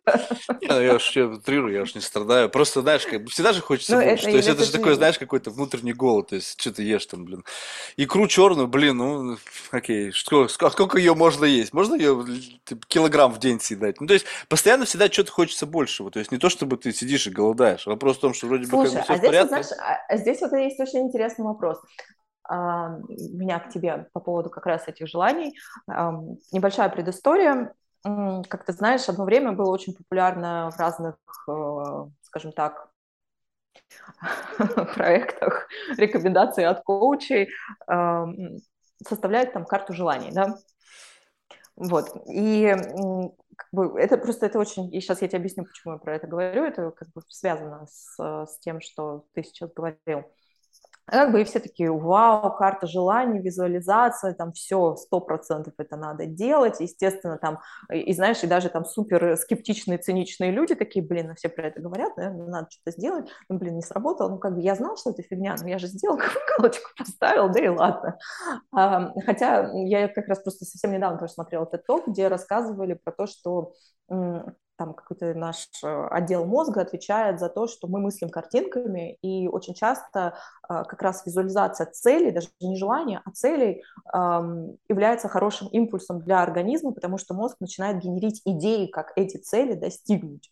Uh-huh. И тут вот как раз появляется, вот мы как бы немножко замкнулись, да, ключевая композиция, замкнулись к тому, что как бы отсюда рождается определенная креативность решения этих вопросов. Так вот, Когда ты говоришь о том, что я хочется всегда чего-то больше, у тебя в голове есть представление, чего конкретно хочется? Или это просто что-то больше хочу? Слушай, конечно, есть. Вопрос в другом, что я просто прекрасно понимаю, что там мне никогда не оказаться. Там хоть какую ты карту нарисую, хоть там, карту размером, блин, земной шар. Ну, просто у всего... То есть вот это же очень любопытно. Ну, то есть как, я могу представить себе, что многие люди просто, они как бы не понимают, чего бы они хотели в жизни, и, возможно, как бы, когда они начинают что-то визуализировать, то как-то у них, ну, может быть, более фокус внимания на это еще больше. Но вопрос в том, что, что ты хочешь, понимаешь? То есть, если кто... Я же общался с такими людьми. Вот, говорит, ну, uh-huh. я там хочу, ну, не знаю, там, Porsche Cayenne. Ну, блин, кому? Ну, Porsche Cayenne, как-нибудь я и так на него заработаю. А вот да. виллу за 250 миллионов, которую я сам себе в голове, там, я просто был в такой вилле, я знаю, что она... И мне очень хочется, я просто не... У меня нету в голове ресурсов, интеллектуального потенциала и возможностей, чтобы там просто оказаться. То есть где, как. Хоть ты эту карту зарисуйся. То есть это только разочарование в жизни будет больше, что ты эту карту нарисовал, в конечном итоге психанешься, жгешь, а, жизнь говно. Слушай, здесь вот, кстати, ну, как бы, э, я как бы карту желаний привела не в качестве там инструмента, который рекомендуется использовать. Я прекрасно понимаю, что ну, у меня самой до сих пор есть определенный там, скепсис в этом направлении, хотя я всячески стараюсь эти ограничивающие установки у себя прорабатывать, убирать. Um, но мой пассаж про карту желаний был к тому, что ты прав на 100%. Многие люди не знают, что они сами хотят, да, и они там начинают это заполнять, такие там я хочу там, ну вот, дом, например. Там, не, просто, что... понимаешь, опять же, они заполняют, извини, что перебиваю, просто угу. вот тут очень важно понимать, если ты меня будешь спрашивать, зачем и почему, то неизвестно, кто из нас первый устанет. Ты, задавая мне вопросы почемучки, либо я, угу. как бы, отвечая на них, я точно знаю, почему. Я не вру себе. Я знаю, почему я хочу это, что это доставляет мне удовольствие, что это там какой-то... И у меня есть ответы на это. Когда люди рисуют, возможно, свои карты желаний, может быть, это процесс рационализации. Когда он там пишет что-то, типа, а зачем мне это надо? И вот тут начинается разм- разматывание. То есть, а может быть, мне это не надо, может быть, это общество мне продиктовало, да, может быть, еще да. что-то. В этом вопросе как бы просто в кучку уложить свои желания, это может быть и в этом есть какой-то common sense, что сделать такое, чтобы вообще разобраться, действительно, твои ли это желания или это обществом навеяно, mm-hmm. либо там воспитанием, либо голодом, либо еще чем-то. Но я-то в себе знаю точно, что я хочу, без иллюзий. И я даже знаю, что если где-то там какое-то общество меня пролечило, я welcome, мне нравится то, что общество может такое предложить. Я коррумпирован полностью, я как бы заложник капитализма, и я не стесняюсь этого. Если есть какая-то там офигительно красивая яхта, блин, неважно, что это геморрой, ее владение, там то-то, то-то, если есть деньги, как-нибудь я бы с этим справился, ребят, поверьте мне. Несмотря на то, что это невероятный геморрой, и можно вот арендовать ее и не жить. Ну да, может быть, в конечном итоге я купить ее должен, столкнуться с этим геморроем, потом понять, что нафиг, владеть это геморрой, я лучше буду ее арендовать, но вот это только после того, как я подпишу, и мне передадут дит собственности на эту яхту, я столкнусь с этим геморроем. Не лишайте меня возможности. А я правильно тебя понимаю, что э, условный там дом за 250 миллионов, э, он для тебя в принципе кажется невозможным, даже если ты пойдешь на сделки со своей совестью, будешь работать с клиентами денно и ночно. Конечно. И это, это не тот инструмент. То есть представляешь себе, что вот ты, у тебя, допустим, есть, вот ты, у меня все очень абстрактное мышление. Представь себе, что ты э, золотоискатель, так? Угу. Но ты вот как вот как, как свинья, ищущая труфеля, ты просто знаешь, где нужно копнуть, и у тебя такая крохотная лопатуська, ты там что-то ковыряешь, там песочек, шик-шик-шик, но это просто вот представь себе, что это действительно на уровне магии. Когда ты просто как-то научился каким-то чудом делать что-то, что приносит результат. А теперь смотришь на этот дом, и ты думаешь, блин, тебе нужен здесь экскаватор. И 50 mm-hmm. тысяч человек сотрудников, чтобы такое количество породы извлекать, и потом вот этой вот самородки там отсортировывать и всю эту вот историю, чтобы это в конечном итоге позволило тебе зарабатывать. Есть у тебя такая возможность эту компанию построить? Ну, как бы, наверное, нету. Ну, то есть, как бы, то есть, может быть, я если положу на эту свою жизнь и на смертном одре скажу, я наконец-то смог и купил этот дом и тут же сдох в нем, Слушай, ну как-то не то. Я хочу жить в моменте, чтобы у меня был какой-то инструмент, вот какая-то копалка, которая копает сама. Я в этот момент живу, моментально получаю плоды своего труда, ну, получаю удовольствие от жизни. То есть, понимаешь, сколько запросов? То есть, качушек там охренеть сколько, а вот инструмента, который эти качушки бы позволял реализовывать, нет. То есть, можно свою жизнь угрохать, конечно, и поставить себе цель, там, дом, не знаю, там, блин, корпорацию угу. гениальную, но у тебя не будет жизни. Слушай, ну да, сто процентов. Но это вот то, что ты говоришь, это, это называется связь с реальностью. Это Да, хорошо, что да, она у да. тебя есть, а Конечно. у кого-то, а у кого-то ее Просто нет. есть гении, которые вот как бы умудряются создавать что-то, что за короткий промежуток времени позволяет им оказаться вот как бы, ну, в дамках. Вот какая-то супер креативность, какое-то ты создание двигателя. Ты привел пример про экспертность, когда ты говорил про 10 тысяч часов. Ты наверняка читал Ма- Ма- Малкольма, я все время Не, его читал. Гладвелла, который э, гений аутсайдеры, где как раз он рассказывал про правила 10 тысяч часов и объяснял, почему а, после этого люди действительно начинают в чем-то разбираться. И поскольку он социолог и журналист, он э, в том числе расписывал, почему некоторые достигают космического успеха, а некоторые нет, несмотря на то, что там эти 10 тысяч часов могут быть инкорпорированы и у тех, и у других. И очень, тоже, кстати, очень замечательная, интересная книжка. Вот рекомендую прочитать и посмотреть его TED-токи. Он обалденный спикер, он как раз еще рассказывал, почему некоторым людям больше доверяют и верят, а некоторым нет. Но все это преподносится с точки зрения социокультурного контекста, потому что там условный Билл Гейтс э, не потому, что он гений или более гений, чем все остальные, или там Стив Джобс, а потому что, э, там, по-моему, кстати, как раз Билл Гейтс разбирается в книжке, потому что так сложились обстоятельства, ну, не в смысле судьба так, так сложилась, а развитие общества, социокультурные моменты, э, там, развитие, короче говоря, то, что тогда начали открывать компьютерные клубы в американских школах, вот это, вот это, вот это все привело, как бы такая цепочка событий, которая привела к тому, что он использовал появляющиеся возможности для того, чтобы создать вот то, что он создал. Слушай, вот тут, вот, знаешь, вот я бы тут просто прежде чем ты дашь свои мысли ход дальше, я бы с этим поспорил. То есть я не знаю и как бы не пытаюсь умалять достоинство Билла Гейтса, но вот человеку я бы такому не доверял. То есть он немножечко такой вирда. То есть как бы доверие, он вот если абстрагироваться от всего его репутации, от, вот отмотаем назад. Вот ты заходишь в кампус, и вот такой чудак к тебе подходит и что-то начинает там трепать про какой-то там Microsoft. Кто? То есть, вот, как бы он, он как раз-таки доверие в себе не вызывает. То есть это такой как раз классический вирда задрот. Вопрос две разные были книги про доверие и про почему люди достигают а, успеха. Вот. Это не а потом, одно. потом просто вот представь себе, что вот есть как будто бы какая-то, ну, назовем это как бы destiny, да, вот то есть он гениален в том, что он делал. И эта гениальность каким-то образом, возможно, он пушил эту повестку, я не исключаю, то есть здесь где яйцо, где курица. Он пушил вот эту повестку, и мир изменился под воздействием этой повестки, либо просто какое-то колоссальное усилие людей из вот этого вот, э, нащупавших эту тропу, двигали что-то куда-то, общество это купило, а они были просто все в первом ряду. И в силу вот этого роста просто самой индустрии, находясь в первом ряду, как бы, ну, ну, сложно как бы промазать. Там все, кто были в первом ряду, сейчас все нехерово живут. Хьюлит Паккард, ну, да. Apple, Microsoft, ну все, кто были в первом ряду. Вопрос да. в том, что как там оказаться? Почему там не оказался я? Ну, потому что я идиот, ну, или родился а, не в то время, у меня нет. не было верности ну, необходимой. Смотри, там, ты, все, ты все верно говоришь о том, что почему как бы эм, как бы наше время, время, я имею в виду в целом, оно очень, эм, пери, ну, как бы периодизировано в плане того, что вот это был период, когда там люди, работающие в сфере э, там IT, да, устоящие у истоков этого всего, те, кто воспользовались возможностью, там, у которых еще при этом как-то каким-то соответствующим образом сложились обстоятельства, кто не побоялся, да, поменяться или что-то там предложить миру, как бы комплекс из того, что делали они, и комплекс из того, что в чем назревал запрос, вот они типа успели. Вот это был такой период.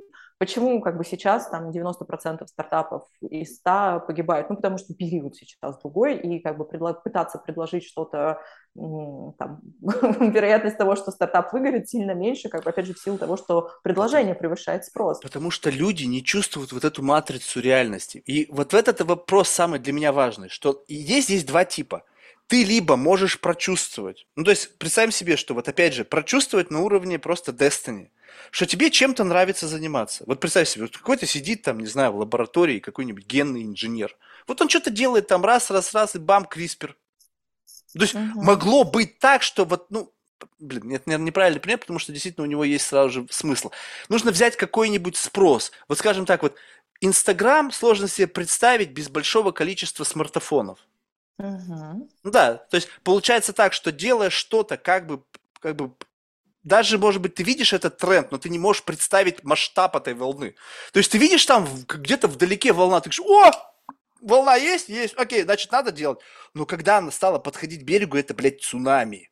Цунами Мгм. высотой, блин, там 30 этажей, и ты на самом верху трясешься, ты коленки дрожат, ты думаешь, нихера себе меня занесло! Это же как бы просто как бы жопа, я не знал, что я тут буду. Да, я думал, там какая-то волна, там что-то, но ты в какой-то момент времени. И вот тут начинается вот эта вот вся история, как бы реверс инженери. Как вы вот так угадали? Идите в жопу. Ну, Да, у них была идея, что типа вот там как бы это будет большое. Насколько большим это будет, я убежден, что никто из них это не предполагал. сто процентов никто. Вот уже да. сейчас, опять же, экстраполируя, вот сколько предпринимательства в таком виде есть, что да, можно себе представить, я построю что-то такое же большое по масштабу, что Facebook или там еще что-то. У тебя просто есть истории. Но чтобы знать, вот эта волна, которую ты видишь вдалеке, там какое-то колебание, рябь там какая-то, она вот так вот вырастет, это просто невозможно. И есть другой тип человека, на мой взгляд. Я думаю, что это очень редкий зверь, но он есть. Когда какая-то энергия в нем настолько большая, что он сам эту волну как бы, ну не знаю, ну как-то вот что-то делает, что она прямо вырастает.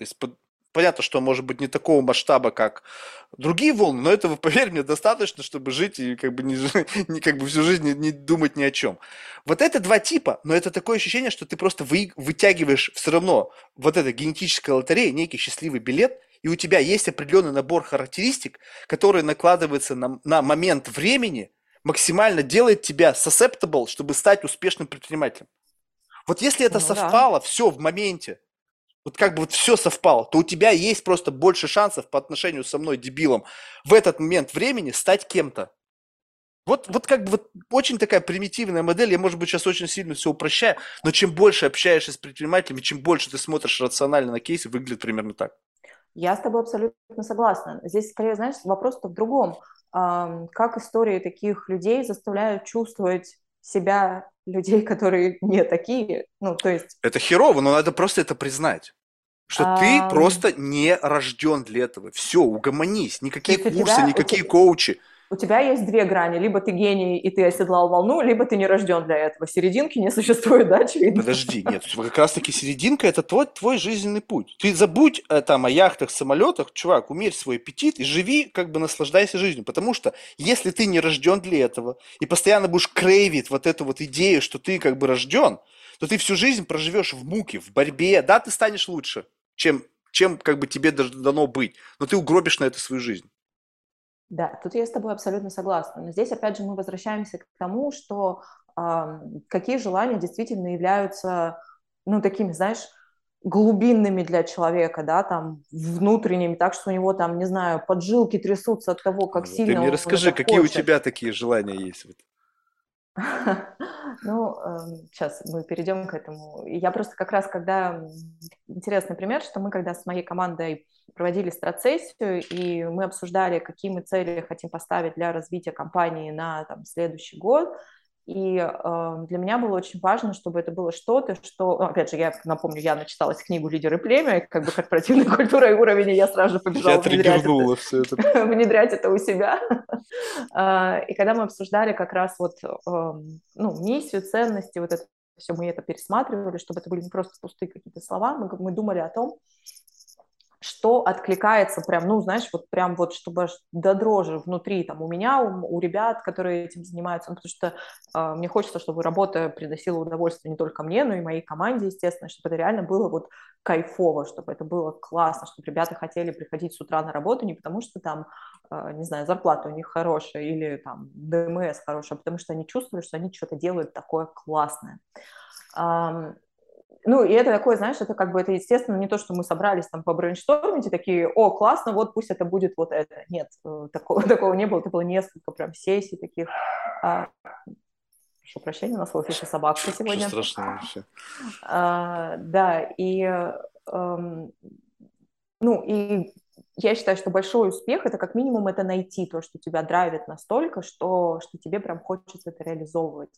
И, Да, но э, когда это не приносит денег-то, подожди, вот ты нащупала подожди. что-то, А, э, слушай, здесь есть вопрос, ну, типа, а там, я хочу, ну вот, опять же, мы возвращаемся там к той же карте желаний, про которую там мы с тобой говорили, там, как люди ее составляют, они такие, типа, окей, хочу я дом, хочу, хочу я квартиру, ну, хочу, ну что, я дурак, что ли, я что, квартиру не хочу, хочу я Porsche Cayenne, ну да, что, не лишним, ну, будет, пусть будет Porsche Cayenne, такой, типа, тут картинка, тут картинка, тут картинка, и как бы ты спросишь человека, ты хочешь это, и он такой скажет, ну да, хочу, и действительно он это хочет, но хочет ли это так, что он не может без этого жить, вот в чем вопрос. То есть здесь как бы вопрос в том, что эм, это может быть что, ну, типа деньги, да, я хочу вот такой уровень дохода, который мне позволяет закрыть там что-то вот это, вот это, вот это, вот это. И это не значит, что это высечено в камне, я типа всю жизнь с этим уровнем дохода хочу жить, да, там условно через год при там развитие сценария, событий, как-то образом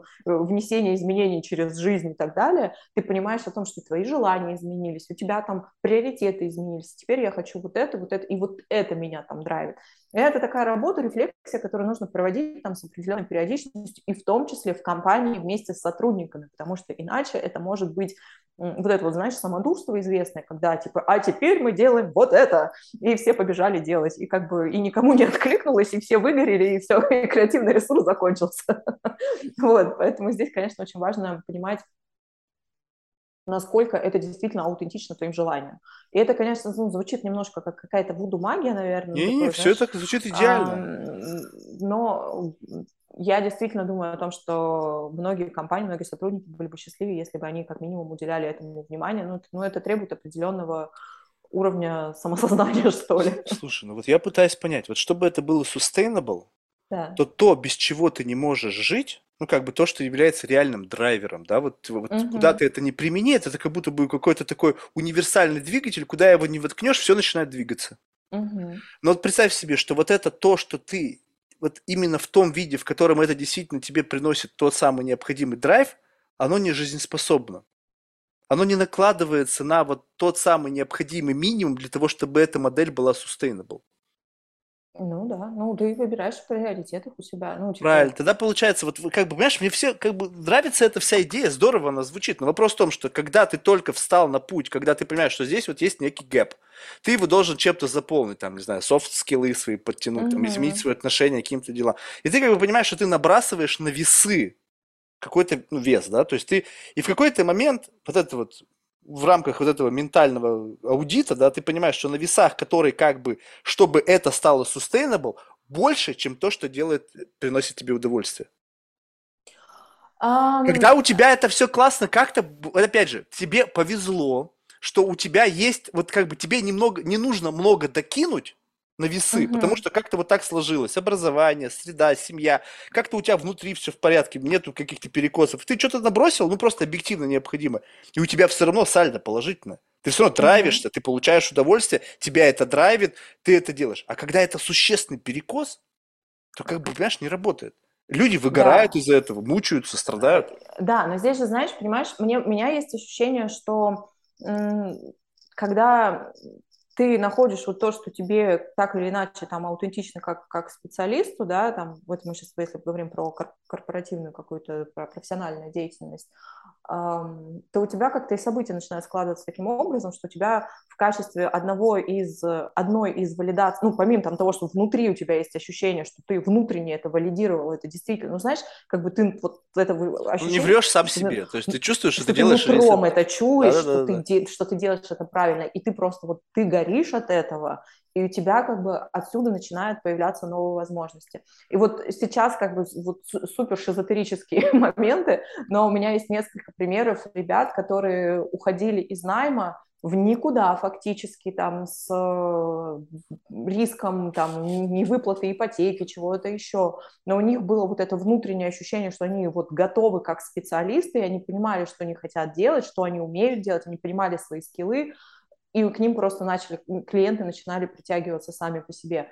Я не знаю, как это работает. Я не как? знаю, насколько... Нет, просто ребята на своем месте, у них ну толковые, ну, да, у них да. есть необходимый набор из инструментов, знаний и желания их имплементировать, и все как раз-таки работает.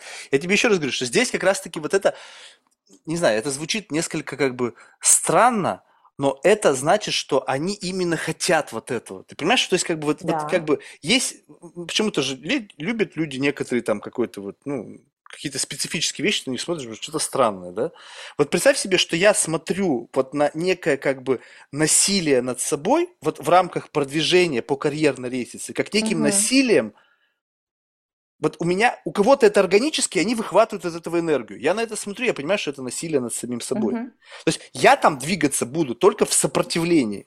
Мгм. А кто-то двигается и получает от этого удовольствие. Меня вот всегда вопрос, это органически, либо ты настолько задурманен, что ты не понимаешь, что на самом деле ты себя насилуешь. Да, прилетают какие-то плюшки, которые Мгм. как бы, возможно, тебе говорят о том, что да-да-да, ты на правильном пути. Знаешь, как бы как будто бы коррумпируют тебя, что двигайся вперед, двигайся вперед. Но у меня всегда вопрос, вот как бы насколько в этот момент ты чувствуешь, что ты живешь? Когда твоя жизнь, вот разговариваешь с человеком, я говорю, у тебя жизнь, она есть? Или у тебя вся твоя жизнь, твоя работа? Ну как, ну вот я езжу туда. Я говорю, а когда ты вот ездишь куда-то, ты перестаешь думать о работе? Ну как, ну там пару имейлов ответил, там что-то какие-то пару звонков. Э, Ты можешь просто взять и выключить это? Ну да, я ездил там на ретрит 30 дней молчал. Ну, то есть, понимаешь, все с перекосом. Там нету жизни, когда ты просто проснулся и блин, думаешь, что сегодня, бы- чем бы себя сегодня развлечь? Нет, там развлечение, ты открываешь календарь, и у тебя до 10 вечера встреча стык в стык. И как бы ты как будто бы от этого кайфуешь. Да, конечно. А, но смотри, а, здесь есть такая интересная вещь. Есть такой феномен, мы просто как раз а, вчера проводили репетицию там, нашего, для нашего будущего проекта а, и обсуждали как раз с психологом тему выгорания. И один из примеров психолог привела, это то, что часто есть такой феномен, как слияние с работой. И слияние с работой, в рамках которого человек не отделяет свою личность от того, чем он занимается. То есть это его определяет. И он настолько, ну, как бы, знаешь, как бывают вот эти вот болезненные, взаимозависимые межличностные отношения, да, когда там происходит слияние. А вот здесь происходит то же самое, но только с процессом работы. И человек не может себе представить, кто он без этой работы. И как бы и э, там 90% времени он готов разговаривать про работу. Его спросишь, какие есть хобби, типа, у меня нет хобби, мне нравится работать, да, что-то Не, ну еще. там какие-нибудь выдуманные, на гвоздях стою, там, на- езжу на Да. Бали, п- в- по, по колешку забегаю с доской, там, или еще что-нибудь. Ну, такой какой-то булшит, пр- просто ради того, чтобы было, потому что ты должен вот эти софт-скиллы подтверждать. Если Да, у тебя нету конечно. ничего, кроме работы в твоем резюме, ну, условно, в виртуальном резюме, да, то на тебя будет смотреть странно. Слушай, что-то какой-то странный чувак, с утра до вечера работает, у него ни женщин, ни хобби, вообще ничего. Ну, Да, никто на- не будет смотреть на это странно, понимаешь, что это просто если работодатель, ну, как бы для работодателя это находка. Не, Ну, как бы, не, и он для им будет... работодателя. Ты именно рассматриваешь как бы людей, из, которые являются как бы лидерами. Не рабо- э, найм, найм там какие-то там умпа-лумпы, там понятно, что чем меньше у них хобби, чем больше они крейзи на работу, тем для, для как бы это лучше для руководителя. Я имею в виду, мы сейчас говорим про руководителей. Вот я с тобой разговариваю как руководителем компании. Ты как бы слишком много всего, слишком много сложно сочиненная система. Ты как бы становишься заложником всех этих процессов. И как бы, ну, постепенно, постепенно эти процессы как бы откалывают от тебя кусочек за кусочком, и в конечном итоге вот это сращение, там, не знаю, диффузия, взаимное проникновение, кого во что, и бам, и ты как бы вот единый такой интегрированный, ориентированный на результат организм. Аватар такой, да. Да, да, да, да, да. И как бы, понимаешь, я на это смотрю как, что, ну, если ты в этот момент как бы находясь в неком сознании, да, ну, то есть как бы отдавая отчет тому, что как бы это моя жизнь, ну, то есть вот, вот именно от этого я получаю удовольствие. Да, для кого-то это насилие, ну как бы кто-то тоже там Мгм. БДСМ смотрит, ну какая херня, ну кто-то ведь кайфует. Ну да. Ты не можешь сравнивать это как бы с собой. Для меня это нет, не подходит. Он получает удовольствие. Вот если ты тот человек, который получает вот от этой замкнутости вот в самом себе, от этой работы, от каких-то бесконечных решений сложных задач, там каких-то целей, ставок и всего остального удовольствие, и плюс к этому всему, как нехеровый бонус, прилетают деньги, то ты счастливый человек, и ты никогда не будешь ходить к психологам, у тебя никогда не будет выгорания, ты, потому что ты именно делаешь то, что, от чего получаешь удовольствие. Но если где-то что-то идет не так, и ты сам себе врешь, и как бы тебе приходится там депрессанты жрать, бухать, там, не знаю, втихаря кокс долбить, там, или там какие-то ретриты ездить, там, какие-то странные, то что-то тут не то с тобой. Я с тобой не соглашусь. А, прежде всего потому, что это тоже такая весьма черно-белая позиция. И, а либо правда, либо ложь. По-другому нет. быть не может. Ну нет, ты что, есть миллион полутонов между этим всем. А, есть Давай. люди, которые действительно кайфуют от работы, они там, у них нет никакой жизни, и вот они там приходят, я не знаю, в 9 утра, там, я как раз недавно смотрела сериал про трейдеров, э, не помню, индустрия называется, вот, да, примерно у них такая работа была, да.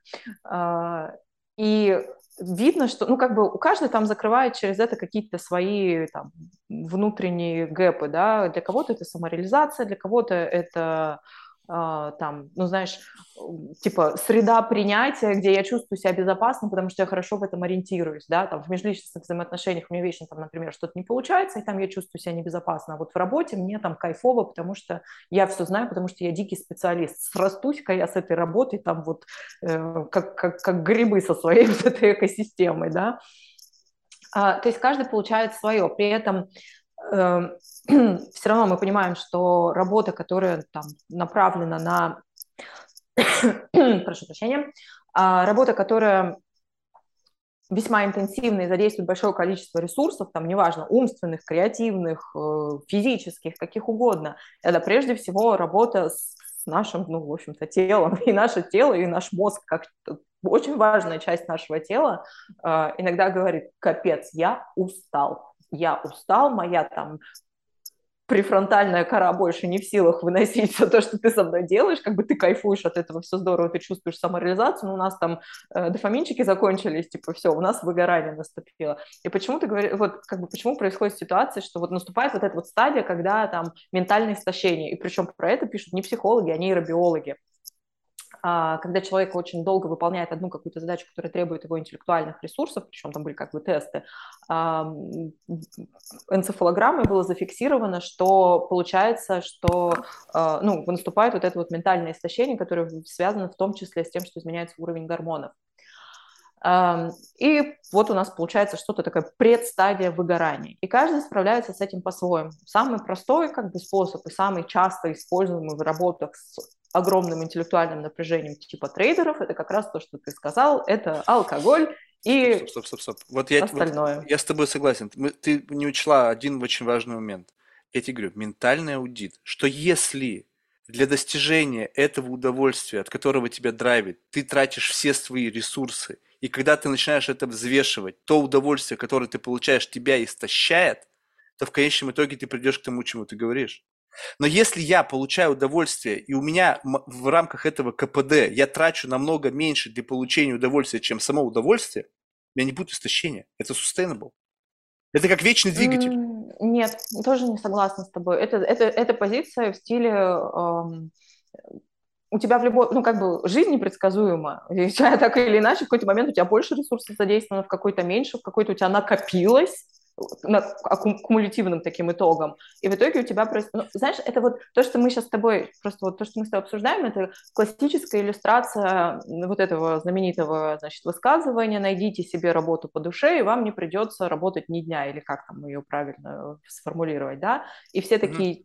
И все люди, которые начинают заниматься, они такие типа, блин, ну я устал, ну, наверное, я работаю не по душе. А хотя на самом деле он там занимается стопроцентным своим призванием, просто он реально реально физически устал. Такое тоже бывает. Как бы не, ну, не нужно делать из этого какой-то rocket science. Со всеми это случается. То есть это абсолютно естественный процесс. И люди, которые там... Я так, а как ты оказалась в усталости? Слушай, ну я вот сто процентов считаю, что я занимаюсь своим призванием, я кайфую от работы. Ну, как, меня... ну значит, смотри, вот получается так, что ты как бы вот, ну, представь себе, вот я человек, который немножко crazy на удовольствие. То есть, если я получаю удовольствие, и мне тут какой-то пик-пик, пик-пик, там, ваша батарейка села, получается, что для меня уже, если я сверх ресурса, значит, я не получаю удовольствия.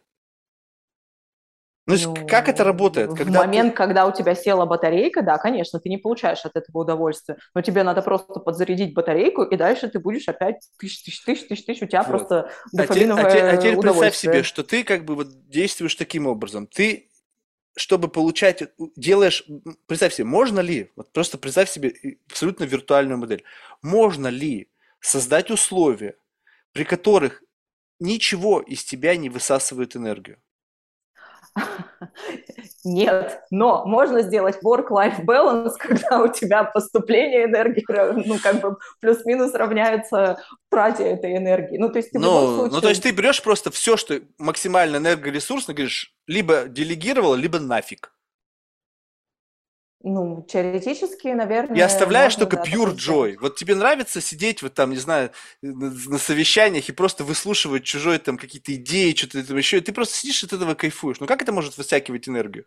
Слушай, ну да, но при этом ты никогда не застрахован от того, что условно к тебе приходит э, там заказчик, который, с которым тебе нравится работать, и вы там 90% времени вы кайфуете, дополняете друг друга. Но потом случаются дни, когда у заказчика плохое настроение. Ты говоришь, так, стоп, у тебя такой... сегодня плохое настроение, так, тогда ты с моим заместителем сегодня разговариваешь, ты для меня сегодня токсичен, я с тобой не хочу разговаривать. Иди, вот у меня есть заместитель, он будет это, за меня это говно жрать сегодня. Слушай, ну это, это как бы здоровые как бы границы, ну, если перекладывание ответственности на заместителя так или иначе. Но, тем не менее, жизнь носит свои коррективы. И, опять же, мы возвращаемся к тому, о чем мы с тобой говорили. Немногие могут себе позволить минимизировать стрессовое влияние внешней вот. среды. Но при этом это не значит, что они занимаются тем, что они не любят. То есть, ну, как бы, понимаешь, это... Не-не-не, не то чтобы, понимаешь, не то чтобы занимаются тем, что не любят. Здесь вообще странный вопрос любви. Потому что как раз-таки не всегда, что любовь тебя приводит к тому, вот к этому балансу. Потому что иногда бывает любовь, она из тебя вытягивает больше, чем ты думаешь. Вот да, быв... посмотри, да, люди в любви, да, возьмем межличностные отношения. Я иногда смотрю на человека, он в любви, но я понимаю, что это его сжирает, как рак. Да, он находится в ресурсе, он верит то, что это слава, и он действительно и гормоны получает, все остальное, но я понимаю, что еще пройдет пару лет, он сдохнет. От ну, этого самого чувства. Наверное, да, наверное, здесь э, я, я не Так же с работой. Я Можешь любить свою работу, но ты сдохнешь. Ну, условно, я имею в виду, как, не знаю, ну, как вот выдохнешься. Так мы же с тобой про это и говорили, про то, что э, можно любить свою работу и чувствовать, что это там твое, там и драйвит тебя, и все, но ты при этом, ты все равно ты идешь к тому, что ты рано или поздно выгоришь настолько, что тебе все, что тебе захочется, это лежать и смотреть в потолок, понимаешь? Год просто. Вот, тогда вопрос, вот как это вот э, в реальности, вот я пытаюсь просто нащупать эту какую-то, знаешь, идеальную вот формулу. То есть вот первое, что я для себя обнаружил, что это должно быть sustainable само по себе. То есть вот как бы у этого не должно быть, не должно быть запроса на внешнюю валидацию. Как только у тебя есть запрос на внешнюю валидацию, ты всегда начнешь подпрыгивать, чтобы эту валидацию получить. Допустим, вот я сейчас все привожу, у меня такой эксперимент внутри эксперимента, подкаст. Uh-huh. Внешняя валидация, мне вообще похер на нее, даже если никто слушать не будет. Вот даже если будет ноль.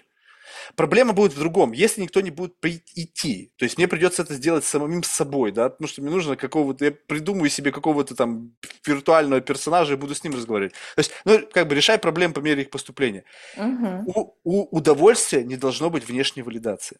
Как только у получения удовольствия есть внешняя валидация, это уже не sustainable. Ну так? Ну, ну, ну нет, ну в смысле, да, источник должен быть внутри тебя, но извне он тоже каким-то образом подпитывается. Ну, типа, не только, он не только подпитывается извне, он есть внутри тебя, потому что если ты кайфуешь... Вообще должен вот этот провод уже вообще откусить. Ну, поскольку ну, если ты сколько-то зависишь от внешней валидации, то в какой-то момент ты понимаешь, что как бы вот представь себе вот этот pure joy, вот просто удовольствие от просто вот, вот я просто получаю удовольствие. Думаешь, я сейчас думаю о том, сколько это будет потом слушать, и как это должно повлиять на мою модель поведения и разговор нет, с тобой. Нет, нет, не про это, конечно. Я, я больше говорю про то, что, знаешь, эм, ты делаешь то, что ты там кайф, то, от чего ты кайфуешь, и потом ты каким-то образом это эм, ну, вот то, что ты говорил, да, там, типа, хочется, чтобы было лучше, хочется, там, не знаю, черную икру, и ты такой, вот я, там, условно, могу себе это позволить, и ты такой, окей, ну, это не совсем внешняя, конечно, валидация, но это импульс, который направлен вот. вовне. Это проблема другая. Это проблема просыщения к тому уровню э, э удовольствия, который ты получаешь. Скажем так, что ты, если находишься на одном уровне удовольствия, вот тут как бы вот не, как бы представь себе, что ты вышла на определенную планку удовольствия. А, все, классно, кайфово. Месяц, день, два, год. Уже как бы удовольствие ты не чувствуешь. То есть это уже некое твое состояние, вот которое, ты в котором постоянно пребываешь. Ты говоришь, так, что-то как бы вообще ничего не триггерит. То есть я здесь уже нахожусь, кто-то там попадет в твой в этот слой, он будет кайфовать столько же, сколько ты, может быть, дольше, в зависимости uh-huh. от того, насколько твои рецепторы быстро привыкают к этому. Тут возникает некий внутренний голод, да? Я хочу вот того самого эффекта, когда ты из одного состояния переходишь в другое. То есть момент Да. перехода. И надо что-то для этого сделать. Что мне нужно для этого? И вот тут, в этот самый момент перехода, тебе нужно как бы экстра топливо, то есть тебе нужно какую-то там э, ступень зажечь, перелететь на другой уровень. В этом состоянии ты будешь пожирать ресурсы. Ты не будешь Да. их получать. Перелетела в это состояние и так дальше. Тут вопрос в другом, что чем дальше ты двигаешься в сторону удовольствия, тем момент пребывания в этом удовольствии сокращается. То есть раньше ты могла находиться там месяц, теперь ты находишься там неделю. Находилась неделю, теперь ты находишься день. Теперь ты удовольствие просто не получаешь, потому что оно сгорает вот моментально. Тебе нужно постоянно что-то больше. Здесь ты заложник, получается, этого. Ну, я понимаю, о чем Я ты говоришь. утрировал, но как бы все Да. очень сжал, то есть это наверняка дольше занимает времени и так далее. Но Ну, в целом, где-то плюс-минус так.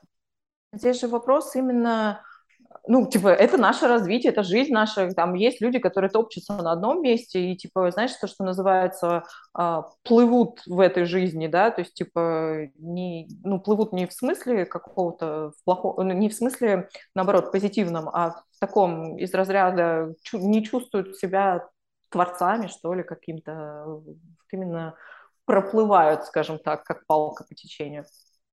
А есть люди, которые там каким-то образом, э, ну, плывут, но сами выбирают, куда плыть, да, например. Ну, то есть не мгм. просто там, типа, меня река отнесла вот туда, и как бы, и что мне с этим делать теперь, а есть те, кто плывет.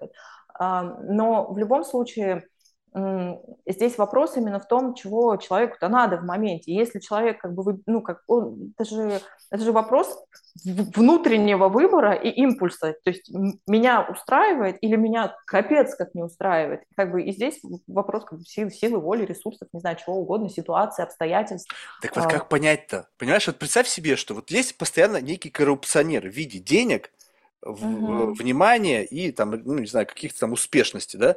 Вот ты вроде бы как бы приходишь и вот на, на сверку, да, и тебе тут раз денег вывалили, плюс еще там лавров накидали, лайков наставили, ты думаешь, блин, что-то все вроде бьется. Все вроде в елочку, я вроде как бы получаю внешнюю валидацию в виде подтверждения со стороны там коллег, да, там из индустрии, получаю деньги, которые обеспечивают мой какой-то, опять же, мой фантазийный необходимый для меня уровень Мгм. бытового комфорта, все вроде работает. Понимаешь, вот если ты в таком Но состоянии... я не не- хэппи. Да, вот откуда берется я не хэппи? Вот отсюда, вот это для меня самое важное. Если ты хоть сколько-то не хэппи, это значит, что Мгм. где-то что-то не работает. Где-то ты находишься в уровне, собственно, самообмана, где-то. Где-то, Ну возможно, да, что-то ты 100%, где-то да. вот коррум- за счет этого коррумпирования внешнего, ты за что-то, как бы, получается, платишь. Где-то идет отток энергии. И это как минимум в какой-то момент времени, то есть вопрос, сколько это стравливается, это unhappy, да, то есть ты можешь быть чуть-чуть, там чуть-чуть, чуть-чуть, куда это стравливается? Это стравливается как куда-то, либо есть какой-то резервуар, в котором в какой-то момент времени это не несчастливости, это накопится такое количество, что ты пошлешься в жопу. Ну То есть да, как конечно, будто ты бы вот прав, есть да. какой-то некий вот элемент, Ну, когда ты создаешь некий двигатель, который вот этот side effect негативный, он превращает в какое-то дополнительное топливо, которое как бы дает тебе дополнительный как бы push, push какой-то.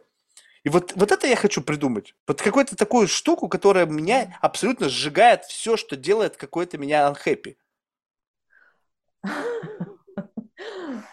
Можно пошутить, но это будет Шути, шути, шути. Нет, нет. Я не обижаюсь вообще ни на что.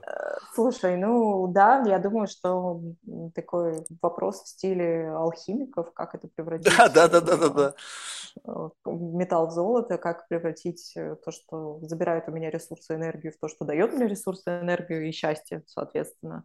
Ну, если, наверное, говорить в таком каком-то классическом смысле, то, скорее всего, здесь именно речь идет про то, что можно там получать, закрывать э, там, финансовые потребности, можно каким-то образом а, получать похвалу от начальника, можно жить, кайфовать в целом, ну, вроде бы, иметь для этого возможности из разряда там, ну, чего хотят люди, да, там, путешествовать, э, шопинг, э, не знаю, обеспечивать семью, чувствовать себя в безопасности, да, ну, то есть, если мы говорим про пирамиду массу, вот, ну, как-то там, не знаю, четыре Семья закрыты, выпадает из этого, потому что уже име... им- семья это риск-фактор. В Ну, моей, да. в моей системе ценностей это как бы вот как раз-таки то, что если ты будешь иметь стопудово что-то пойдет не так. Ну, это может быть, у каждого, видишь, у каждого своя установка на этот счет. Я просто хотела сказать тому, что там, например, вроде бы все хорошо в той ситуации, в которой ты описал, а там самореализация не закрывается, да, то есть я вроде бы что-то делаю, но у меня там профессионального челленджа нету, да, например, типа я вот уже вот, вот, ну, например, я делаю вот то, что ты сказал, да, там, типа вот у меня Это если у тебя есть раз, запрос если... на тщеславие, понимаешь? А да. если ну, нету? Нет, не, не, не совсем на тщеславие, ну, у тебя может там, условно, там, вот этот там, потребность западать, одна из высших потребностей, да. Может быть, например, наоборот, ты вроде бы как бы, ну, ну, там, все хорошо, но у тебя там признания со стороны общества нет, и ты чувствуешь себя недооцененным, да, там, ну, как бы вари... вариаций множество, и придумать какую-то единую формулу, мне кажется, невозможно, но да, что такое? Не, вот, вот смотри, вот как раз-таки здесь я и пытаюсь вот найти какой-то некий свит-спот. То есть это же все очень индивидуально. То есть вопрос в том, что то, что я сейчас говорю, это подходит только, как бы, возможно, для меня. И, может быть, кто-то есть еще. То есть я не беру какую-то супер уникальную модель. Просто нужно в себе разобраться, где у тебя идет запрос на что. То есть вот да, если конечно. человек, у него запрос есть на общественное признание, соответственно, твоя работа должна быть связана с тем, где ты это общественное внимание можешь получить. То есть ты не можешь сидеть в каком-то замкнутом пространстве, где внешней валидации нету. То есть ты должен быть какой-то известной персоной. Если у тебя... У меня запроса на внешнюю валидацию нет, мне пофиг вообще. Угу. То есть здесь как бы тот количество энергии, которое через это придет, счастливее меня не сделает. У меня есть запрос в другую сторону. То есть ты пытаешься как бы просто понимая, где у тебя идет максимальный приток энергии, максимизировать все это и нивелировать то, что как бы не нужно. То есть зачем мне во все стороны рваться, если оттуда ничего не прилетает? Но вопрос, вопрос то, что как бы нужно быть опять честным. Потому что если ты берешь вектор на что-то, то явно что-то пойдет не так. Ну, то есть, как бы ты превратишься либо там в социопата, либо там в отшельника, либо еще что-то. Но, блин, если ты в этом кайфуешь, да пофиг. Просто получается так, что люди, они смотрят себя не на себя, а на некий бенчмарк. Кем надо да, быть конечно. в наше время. И получается так, что они себя пытаются поставить в роль вот этого как бы социально обусловленного и как бы by default любимого публикой персонажа, но сами угу. они абсолютно не получают от этого удовольствия. Так, а ты посмотри, какие раз... требования это высокие, это же охренеть, это проходной балл в высшей степени, блин, надо все уметь, блин, везде все классно, и на скрипке, и на фортепиано, и все, все надо уметь. Да, блин, да это сдохнуть можно, чтобы Конечно. все вот эти скиллы приобрести, чтобы стать... Ну, слушай, отсюда и появляется фома, да, в самом классическом смысле этого слова. Да, да, ну, ты, ты, ты абсолютно прав, то, что честность, быть честным по отношению к себе, это в сегодняшнее время это роскошь. Это роскошь, которую себе позволить могут немногие, опять же, потому что это выводит их прежде всего из зоны комфорта, потому что если ты честен с собой, ты часто понимаешь, что тебе надо что-то менять. А что-то менять всегда страшно, всегда страшно. Неважно, чем ты занимаешься. И поэтому Многие там предпочитают э, вот эти вот какие-то внешние, может быть, наносные и артефакты, которые для них являются вроде бы как бы источником, и вроде бы со стороны общества они валидируемы. Ну, как бы да, так так и есть. Ты знаешь, в чем проблема? Я вот как бы не так давно, у меня как бы более-менее понимание появилось, и я просто хочу, чтобы ты ну, свое личное искреннее мнение. Угу. Вот понимаешь, когда как бы приходит понимание, представь себе, человек там, не знаю, там 25-45, возьмем какой-то такой, ну, даже, наверное, 30-45. И вдруг на рубеже вот этих лет к нему приходит понимание, что он врал сам себе. Вот ты говоришь, поэтому нужно что-то, но менять уже очень тяжело. Потому что слишком много уже всего сделано. Я в своей жизни никогда себе не врал. То есть я почему говорил, что я сжал говно ложкой? Потому что я знал разницу. То есть я знал, что я ем это говно. Я знал, что это не, это не, не манная каша, это не, не варенье. Я знал, что я ем. Потому что я знал, что как бы вот как бы не врал сам о себе. То есть, да, ты что ты делаешь? Ты ставишь на чашу весов, что ты хочешь хорошо жить, жи говно. То есть не было иллюзии, это не была какая-то там священная эликсир, это именно было это, ты шел на компромиссы, как бы унижался, ты, как бы, ты называл вещи своими именами, это не было там оптимизация бизнес-процессов, чуваки, это не называется оптимизация, это ты просто берешь и насилуешь себя во имя достижения общей цели. Mm-hmm. И вот у меня не было ни дня, чтобы я жил как бы не своей жизнью. Может быть, в самом садике, когда просто у меня выбора не было. Ну, тогда без сознанки жили, там, не знаю, что там какая-то ерунда.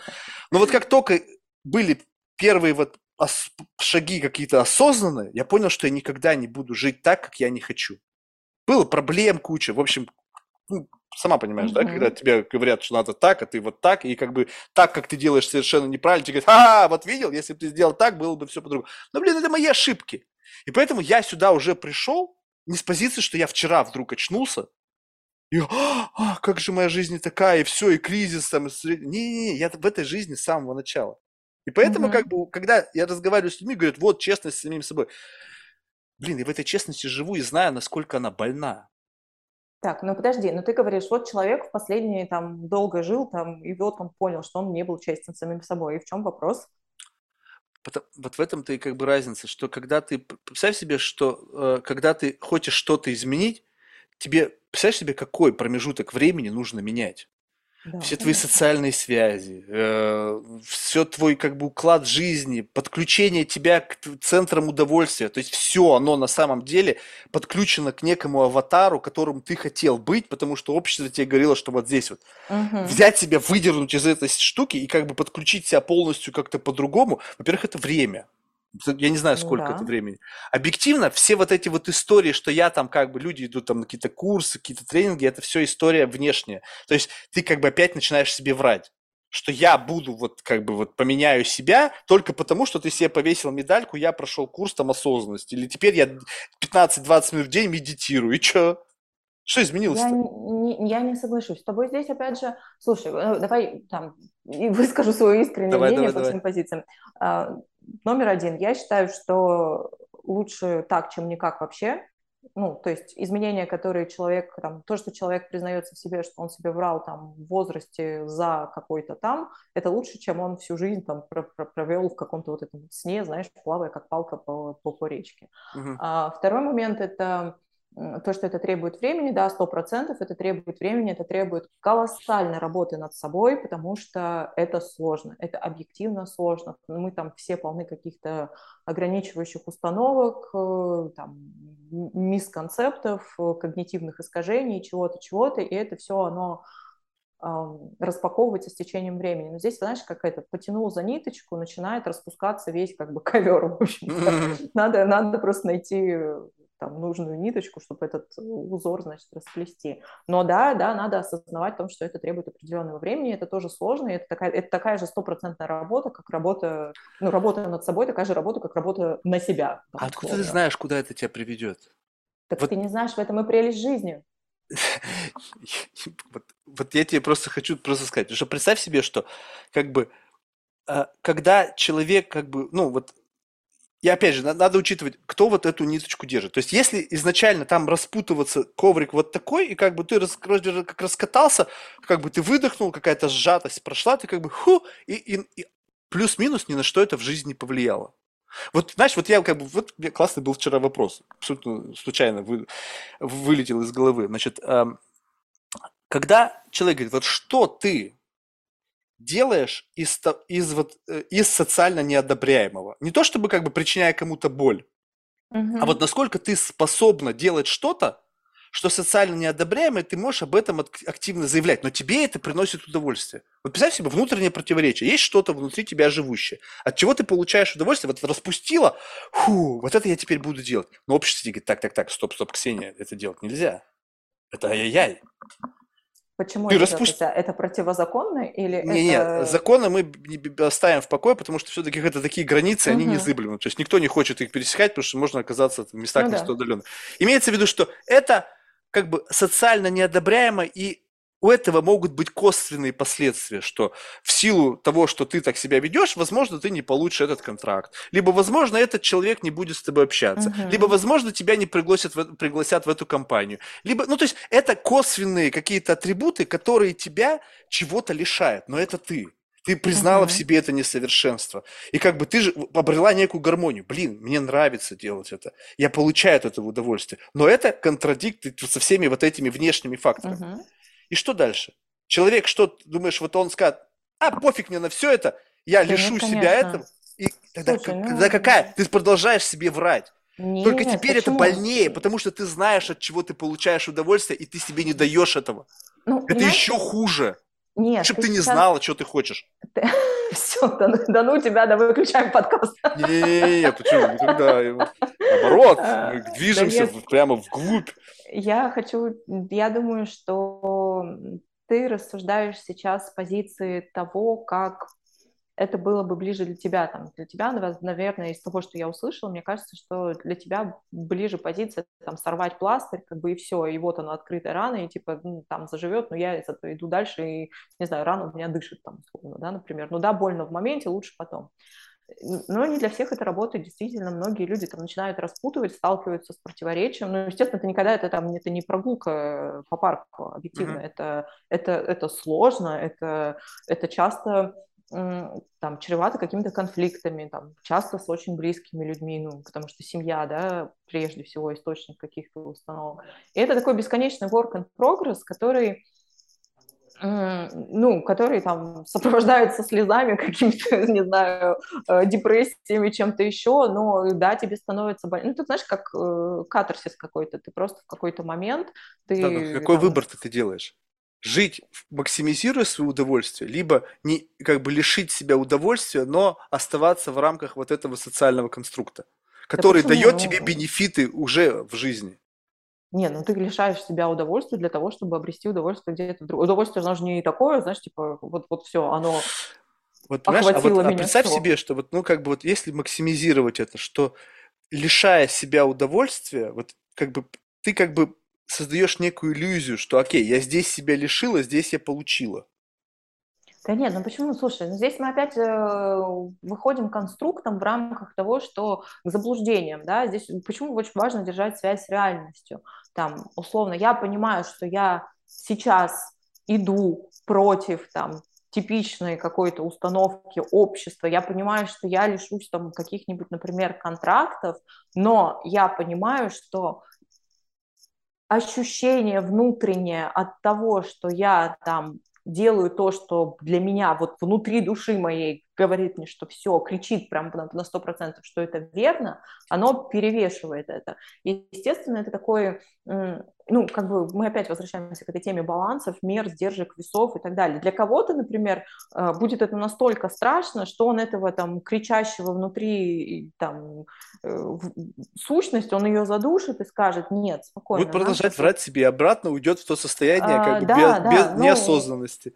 Ну да, да, но это как бы, ну это понимаешь, ну, так тогда это что сделал чтобы... Ты сделала это... шаг назад, посмотрела, ой, да ну нафиг, и обратно впрыгнула в свою вот эту ну, вот бывает, матрицу. бывает и такая история, ну каждый, каждого свой путь в этом плане, кто-то сделал там шаг вперед, два назад, но потом снова сделал шаг вперед, и, там, либо кто-то сделал там два шага вперед, один назад, потому что, ну там сложно выносить, да, есть определенная степень выдерживаемости изменений, Поэтому это все такое, это все супер индивидуально, и к сожалению, я думаю, что мы с тобой сегодня не придем к какой-то единой не, формуле а решения. Это нету, ее как раз-таки нету. И она вот абсолютно, что у каждого человека есть какой-то свой, какой-то вот... То есть это нужно просто смотреть, где у тебя максимальное количество, вот как бы, какая конфигурация делает тебя максимально, вот, ну, как бы хозяином в своей голове. Да, пусть, пусть это будет иллюзия, что ты находишься в контроле, но если ты не чувствуешь, что есть какие-то факторы, которые готовы эту иллюзию разрушить, ну плевать. Я почему и говорю, что многие люди, которые вдруг вот впрыгнули в эту историю, что нужно заниматься осознанностью, самокопанием, ребята, а вы уверены, что вам это надо? Вы уверены, что вы хотите отыскать вот эти скелеты в собственном шкафу? Вы можете охренеть от того, что вы там найдете. И потом это либо придется забыть, и как бы не-не-не, этого никогда не было, это было просто ошибка, там, быстрее бежать вперед, что как бы забыть об этом только поскорее. Либо это так сильно изменит вашу жизнь, что вы уже никогда не станете теми, кем вы были. Ну да, но это же вообще в целом это, это философия жизни, как бы все меняется, все течет, и ты никогда не знаешь, куда тебя там дорожка приведет. И, э, Нет, почему? Есть вот такие магистрали, где люди идут плечом к плечу. Есть Нет, четко. Сто процентов. И да, просто я... зачем это вот челленджить вот это вот? Зачем пытаться что-то повернуть, какой-то на свой путь вступить? Иди, все инструкции есть. Ведь согласись, вот можно вот так сказать, что есть какой-то такой некий условный гайденс, э, как бы условно правильной жизни. Ну, согласись, есть, значит, получи хорошее образование, э, будь всегда, ну, правильно питайся, поддерживай здоровый образ жизни, э, занимайся какой-то духовным развитием, чтобы быть там, ну, не терять коммуникативные способности, быть там добрым к окружающим, в общем, то есть испытывать, взять какие-то вот такие прям, какие-то канонизированные бенчмарки, да, где ты должна какие быть, и ты ну, стопудово ты окажешься, ну, ну, не в плохом ты месте, ну, не заведет тебя, ну, да, если тебя машина не собьет, если там тебе кирпич на голову не свалится, то есть эти факторы исключать нельзя, случайность. Но Мгм. если, скажем так, вот не брать вот эти вот экстремумы, связанные с случайностью, будешь двигаться в этом направлении, не перечить каким-то вот таким канонам, у тебя все будет хорошо. Ну, по меркам общества и, скорее всего, по меркам тебя, если ты очень глубоко впитал эти установки, да. Ну, э, слушай, я думаю, что это такой... Вообще то, что сейчас происходит, тренд на то, что психотерапия перестала быть чем-то, ну, типа, ахаха, ты ходишь к психотерапевту, ты что, псих? Как бы, что эта установка как минимум меняется, это уже свидетельствует о том, что все больше и больше людей приходят к тому, что они как минимум начинают задавать себе вопросы, а мне сейчас хорошо, а я себя чувствую там востребованным, да, или там, ну, какие-то такие э, моменты, которые, которые заставляют их раскручивать как раз эту ниточку до момента того, как он до узелка, знаешь, дойдет. Дальше он... Либо до момента того, пока психолог не найдет правильный, тут нужно учить, правильный ответ на твою внутреннюю заморочку. И когда А скажешь, психолог никогда не найдет ответ на твою внутреннюю заморочку. Ты должен найти. Психолог должен Не, задать ну тебе я имею в вопрос. виду, что, ну подожди, ну как бы при участии психолога он создает некий контекст, в котором как бы ты как будто бы сама отвечаешь на. Ну, в общем, это все происходит при присутствии кого-то. Но ты знаешь, вот это как бы вот тоже любопытная вещь. Вот представь себе, что есть как будто бы универсальный ответ. Ну, то есть понятно, что он разный, но есть некий Мгм. макси- универсальный ответ, когда ты получаешь как будто бы какой-то такой вопрос, который тебя просто успокаивает. Как бы ты получил ответ, и ты на свой внутренний вопрос и говоришь, «Хм, точно, Хм, Ну, так и есть, проблемы да. нет. Ты, ну, же понимаешь, что это как бы тоже некая, какая-то некая иллюзия. Нет, это даже, слушай, это даже не иллюзия, это просто, ну, я предпочитаю об этом думать как э, о том, что, знаешь, там есть туннельное, да, зрение, вот я вижу так, потому что, а вижу я так, потому что там вот так меня научили родители, так меня там научили в школе, Мгм. э, так там, не знаю, предпочитаю думать мои друзья, и вот я вижу, вижу, вижу. И там, там ты приходишь к психологу, а тебе психолог там такой, ну, как бы все В классно, рамках здорово. своей модели, в рамках того, до сколько он проходит э, супервайзинг с другим психологом, тебе начинает как бы твой туннель, я, я не верю, у все равно эти психологи, какие бы они ни были замечательные, у них есть своя гравитация, своя школа, свое видение. Да. Несмотря на то, что они говорят, что мы нейтральны, бла-бла-бла, булшит, не верю. То есть все равно как-то тебя начинают куда-то давить. Не- ну, нет, я с тобой не согласна. Я, я- ты сам в терапии? Какой- В самотерапии Нет, психоделиков. ты... с- А, понятно. Ну, э, просто я достаточно там долго в терапии, я знаю, ну, я не то чтобы я могу Ты ходила к разным психологам, и ты Да. чувствовала, что? Разница Ну, в чем? разница в том, насколько ты... Ну, во-первых, тут тоже та же самая химия есть между людьми, насколько тебе комфортно или некомфортно с этим человеком, Что ты это за химия? себя... Можешь это просто поподробнее писать? Ну, Вот, ты ну, просто... а т- ну, голос, не- внешность, это все понятно. Вот что за Ты то, что просто делает тебя чувствуешь себя комфортно? безопасно или небезопасно настолько, что ты там готов об этом рассказать. Ну вот условно, ты там, знаешь, ты общаешься с людьми, неважно, не, не, не, ну, просто где-то там ты знакомишься, ты общаешься с некоторыми людьми, у тебя кликает, и вы там, не знаю, можете три часа провести за разговором, не замечая времени. А с некоторыми, ну как бы ты как бы вроде бы и small talk, а вроде бы что-то там не склеилось, и ты вот, ну это абсолютно то же самое, но это коммуникация, как везде. Так, э, ну я просто, знаешь, к чему хотела это сказать? Я хотела сказать к тому, что когда ты вот в своем вот этом туннельном, то у тебя вот, значит, ты едешь на своей машине, у тебя свет фар направлен вот в одну сторону, а тебе, значит, психолог в какой-то момент просто, говорит, вот ты рассказываешь про вот это, рассказываешь, рассказываешь, а в какой-то момент, значит, возникает ощущение, что ты просто платишь какие-то бешеные деньги за то, что ты говоришь про себя очень долго, и ты такой, да господи, вообще никакого прогресса, и потом в какой-то момент тебе просто психолог задает один вопрос, который позволяет твоей твоему вот этому автомобилю, который едет по этому туннелю, посветить фарами не прямо, а в сторону. И ты такой, египетская сила, да тут какие-то вообще там, не знаю, райские сады, а я Правильно. не видел. Все верно. Но ты же понимаешь, что вот у нас есть, потому что вот замечательно, что ты об этом сказала, угол обзора, условно. Да. Твой- ты- твоя машина едет, и у нее есть угол обзора. То есть какая-то вот часть из неведомого подсвечивается. Тебе подсветили поворот там на сколько-то 45 градусов, Ну, понимаешь, что есть, можно повернуть еще на 75, можно посмотреть вверх-вниз. Конечно, да. И что твое, вот как бы, как казалось бы, ответ на какой-то вот эту вот внутреннюю заморочку, которая как бы зацикли, зациклировала какой-то тебя, сделала тебя заложником этой ситуации, это всего лишь один из вариантов интерпретации, который тебя устроила в какой-то момент времени. Меня это не устраивает, потому что таких интерпретаций может быть десяток. Я хочу найти не один выход, а чтобы у меня 20 да, бэкдоров Но было. понимаешь просто в чем дело? Тут и, э, почему как бы вот один да, открылся, а там еще 35 не открылось? Потому что ты иногда даже вот, ну, типа, условно, тебе этим вопросом туда фонариком тебе не подсветили в это, и ты даже не знаешь, что это может быть что-то по-другому. И как бы, э, ну, прелесть вообще, я думаю, терапии в любом формате, в котором она есть, потому что, ну, для кого-то помогает там конкретные какие-то там условные сеансы с психологом, кто-то, я не знаю, предпочитает более какие-то духовные практики или что-то еще, кто-то там, ну, у каждому, каждому свое, да без разницы как, лишь бы это было в рамках закона и э, не мешало, как бы помогало человеку, в общем-то, и человек был хэппи от этого, да.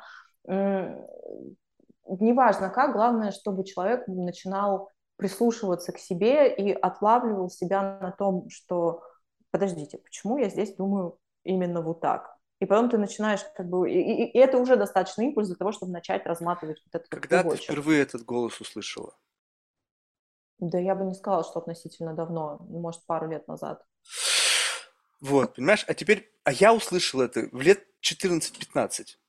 То есть, как бы вот у меня этот голос, причем это голоса, ну, то есть в нормальном смысле, то есть я точно не шизофреник уже, то есть были, были проверки. Это вот как раз-таки и есть вот тот самый зов, э, как бы в желании увидеть вариативность того, как ты живешь. То есть вариативность в отношении твоего субъективного вида, вариативность того, как это выглядит с позиции там в детстве, там, родителей, школы, друзей и так далее. И ты, когда живешь в такой постоянной, как бы, это, это вот это не ново. И поэтому, когда ты слышишь, что вот, я там сходил к психологу, увидел что-то, как не, звучит как некая панацея, блин, чувак или чувиха, так ты, блин, это так, так устроен мир. Ну, э, понимаешь, ты, э, ты это смотришь со своей стороны, а для человека для него открылся целый новый мир, и это же так здорово, и в этот момент очень важно э, ну, не сбить его с разряда, типа, ты что, тупой? Так, вообще-то, вообще-то все это знают. Не, я не в этом, не в том, что, это, что ты об этом ну, как бы пытаешься человека какой-то даунсайд сделать. Имеется в виду, что не останавливайся на этом. Ну, конечно. Не делай да. из этого панацею, что вот ты сходил к психологу, тебе открылся путь, тебе дали возможность наконец-то почему-то, не знаю, вот часто случилось, попытаться сделать как бы зум-аут. Ну, то есть как бы сделать так, что mm-hmm. то, что происходит в твоей жизни, можно рассматривать как один из вариантов миллионов разных сценариев, да? И вопрос-то в том, что вот ты говоришь, я вдруг задаюсь себе вопросом. Самый для меня теперь сложный вопрос, кто задает этот внутренний э, вопрос? То есть кто из этих субличностей, из какой, из каких корней то есть ты задумайся, формирование вопроса. То есть чего я хочу? Чего я хочу и кто этот человек, который спрашивает? То есть и может быть циник, может быть человек, там, не знаю, романтик. То есть это как бы в каждом из нас, вот это вот, если взять там, разлить все наши чувства какие-то по бутылочкам, ну, у кого, каждого есть сколько-то. Угу. И вопрос то, что даже у кого-то там разлито столько там романтизма, он иногда тоже бывает у микрофона. И иногда он задает вопрос, а чего ты хочешь? То есть как бы предвидя то, что ты как бы вот из стороны романтической. И вот когда ты начинаешь вот, вот туда уже как бы, а кто задающий ты вопрос? И когда ты понимаешь, что это не постоянно не ты, и этот задающий может быть также пролечен каким-то внешней вот этой вот средой обитания, где есть там как бы под, постоянно тебя подкручивают, что-то в тебя влетает. А тут еще и появился психолог, которого ты в рамках вот этого кредита доверия пускаешь к себе, и он там начинает что-то как-то в тебе задавать вопросы. Понимаешь, ты же сама сказала очень правильную вещь. В один момент времени, когда психолог на тебя насмотрелся, когда уже сколько-то там часов ты с ним общаешься, правду матку, он тебе задает вопрос – Угу. Это то же самое, что ты внутри себя задаешь вопрос нестандартный для себя. То есть как будто бы ты услышала что-то внутри себя, как будто бы ну, вот ты сама ну, да, такой вопрос да. не могла родить, потому что ты сама, все твои субличности инфицированы тобой, и сколько бы ты вопросов не задавала, они всегда будут с привкусом тебя. То есть как бы, ну а да. у нас какой-то уже сценарий игр разума пошел. Так оно на самом деле есть. Просто люди, когда очень заняты, у них у меня уже дофига свободного времени, я могу вот на всякую эту фигню думать. То есть тут нужно правильно к этому относиться несколько как бы, ну, скептически, потому что тут нужно учитывать, может быть, я чуть куку, да, но в целом плюс-минус это где-то так. Угу. Пускать человека нужно всегда, понимая, кого ты пускаешь. Сейчас пять, пять минут. Что-то тебя уже гонит.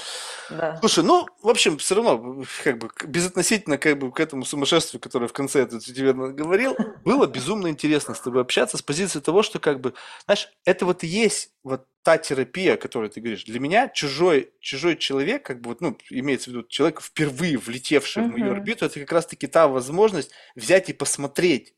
То есть весь тот абсурд, который я тебе говорил, это как раз-таки попытка посмотреть, как это выглядит в твоей голове, как это процессится человеком, совершенно живущим другую жизнь, с другими ценностными установками. И вот на этом, как бы, разнице вот этого всего ты начинаешь прорисовывать, как бы, контурную карту себя. Чем больше у тебя будет, вот, как бы, людей, которые тебе вбросят обратный фидбэк по поводу твоего сумасшествия, тем больше ты будешь понимать вообще, кто ты есть сам. Ну, конечно, это такой импульс. И, и импульс извне как раз. Спасибо большое. Слушай, ну успехов большое во спасибо. всем. Как бы тут еще поле не пахано, конкурентов много. То есть, когда есть амбиции покорить мир и там завоевать свое какое-то место под солнцем, это всегда очень тяжело. А, слушай, в завершение мы всех наших гостей просим рекомендовать кого-нибудь в качестве потенциального гостя из числа людей, которых ты считаешь интересными лично для себя. Хм, из числа людей, которые я считаю интересными лично для себя. Ну и только из а, русскоязычной аудитории. Да, я поняла. Есть какое-то ограничение по, де... по сфере деятельности? Вообще никаких ограничений. Ты знаешь, я думаю, что я бы рекомендовала замечательную девушку, у которой на первый взгляд супер скучная работа, потому что она владеет юридической компанией, но она это делает просто с таким шиком и работает с такими крупными заказчиками, и будучи при этом очень хрупкой маленькой девушкой, очень интересно рассказывает про то, как эм, про то, как э, позиционировать себя, будучи там женщиной в чисто таком мужской, мужской, мужском бизнесе, когда мы говорим про большой бизнес. Вот, ее зовут Аргине, она замечательная да, владельца компании, я сейчас точно не могу сказать, потому что у юридической компании не очень креативное название, но я пришлю точные данные. Супер. Ж, спасибо большое. Тебе успехов. огромное спасибо, тоже успехов. Было очень здорово поболтать. Это были самые быстро пролетевшие два часа в моей жизни. Ну, слава богу, что, что не разочаровал. Как правило, это обратный эффект имеет. Ну все, отличного тебе дня и на связи.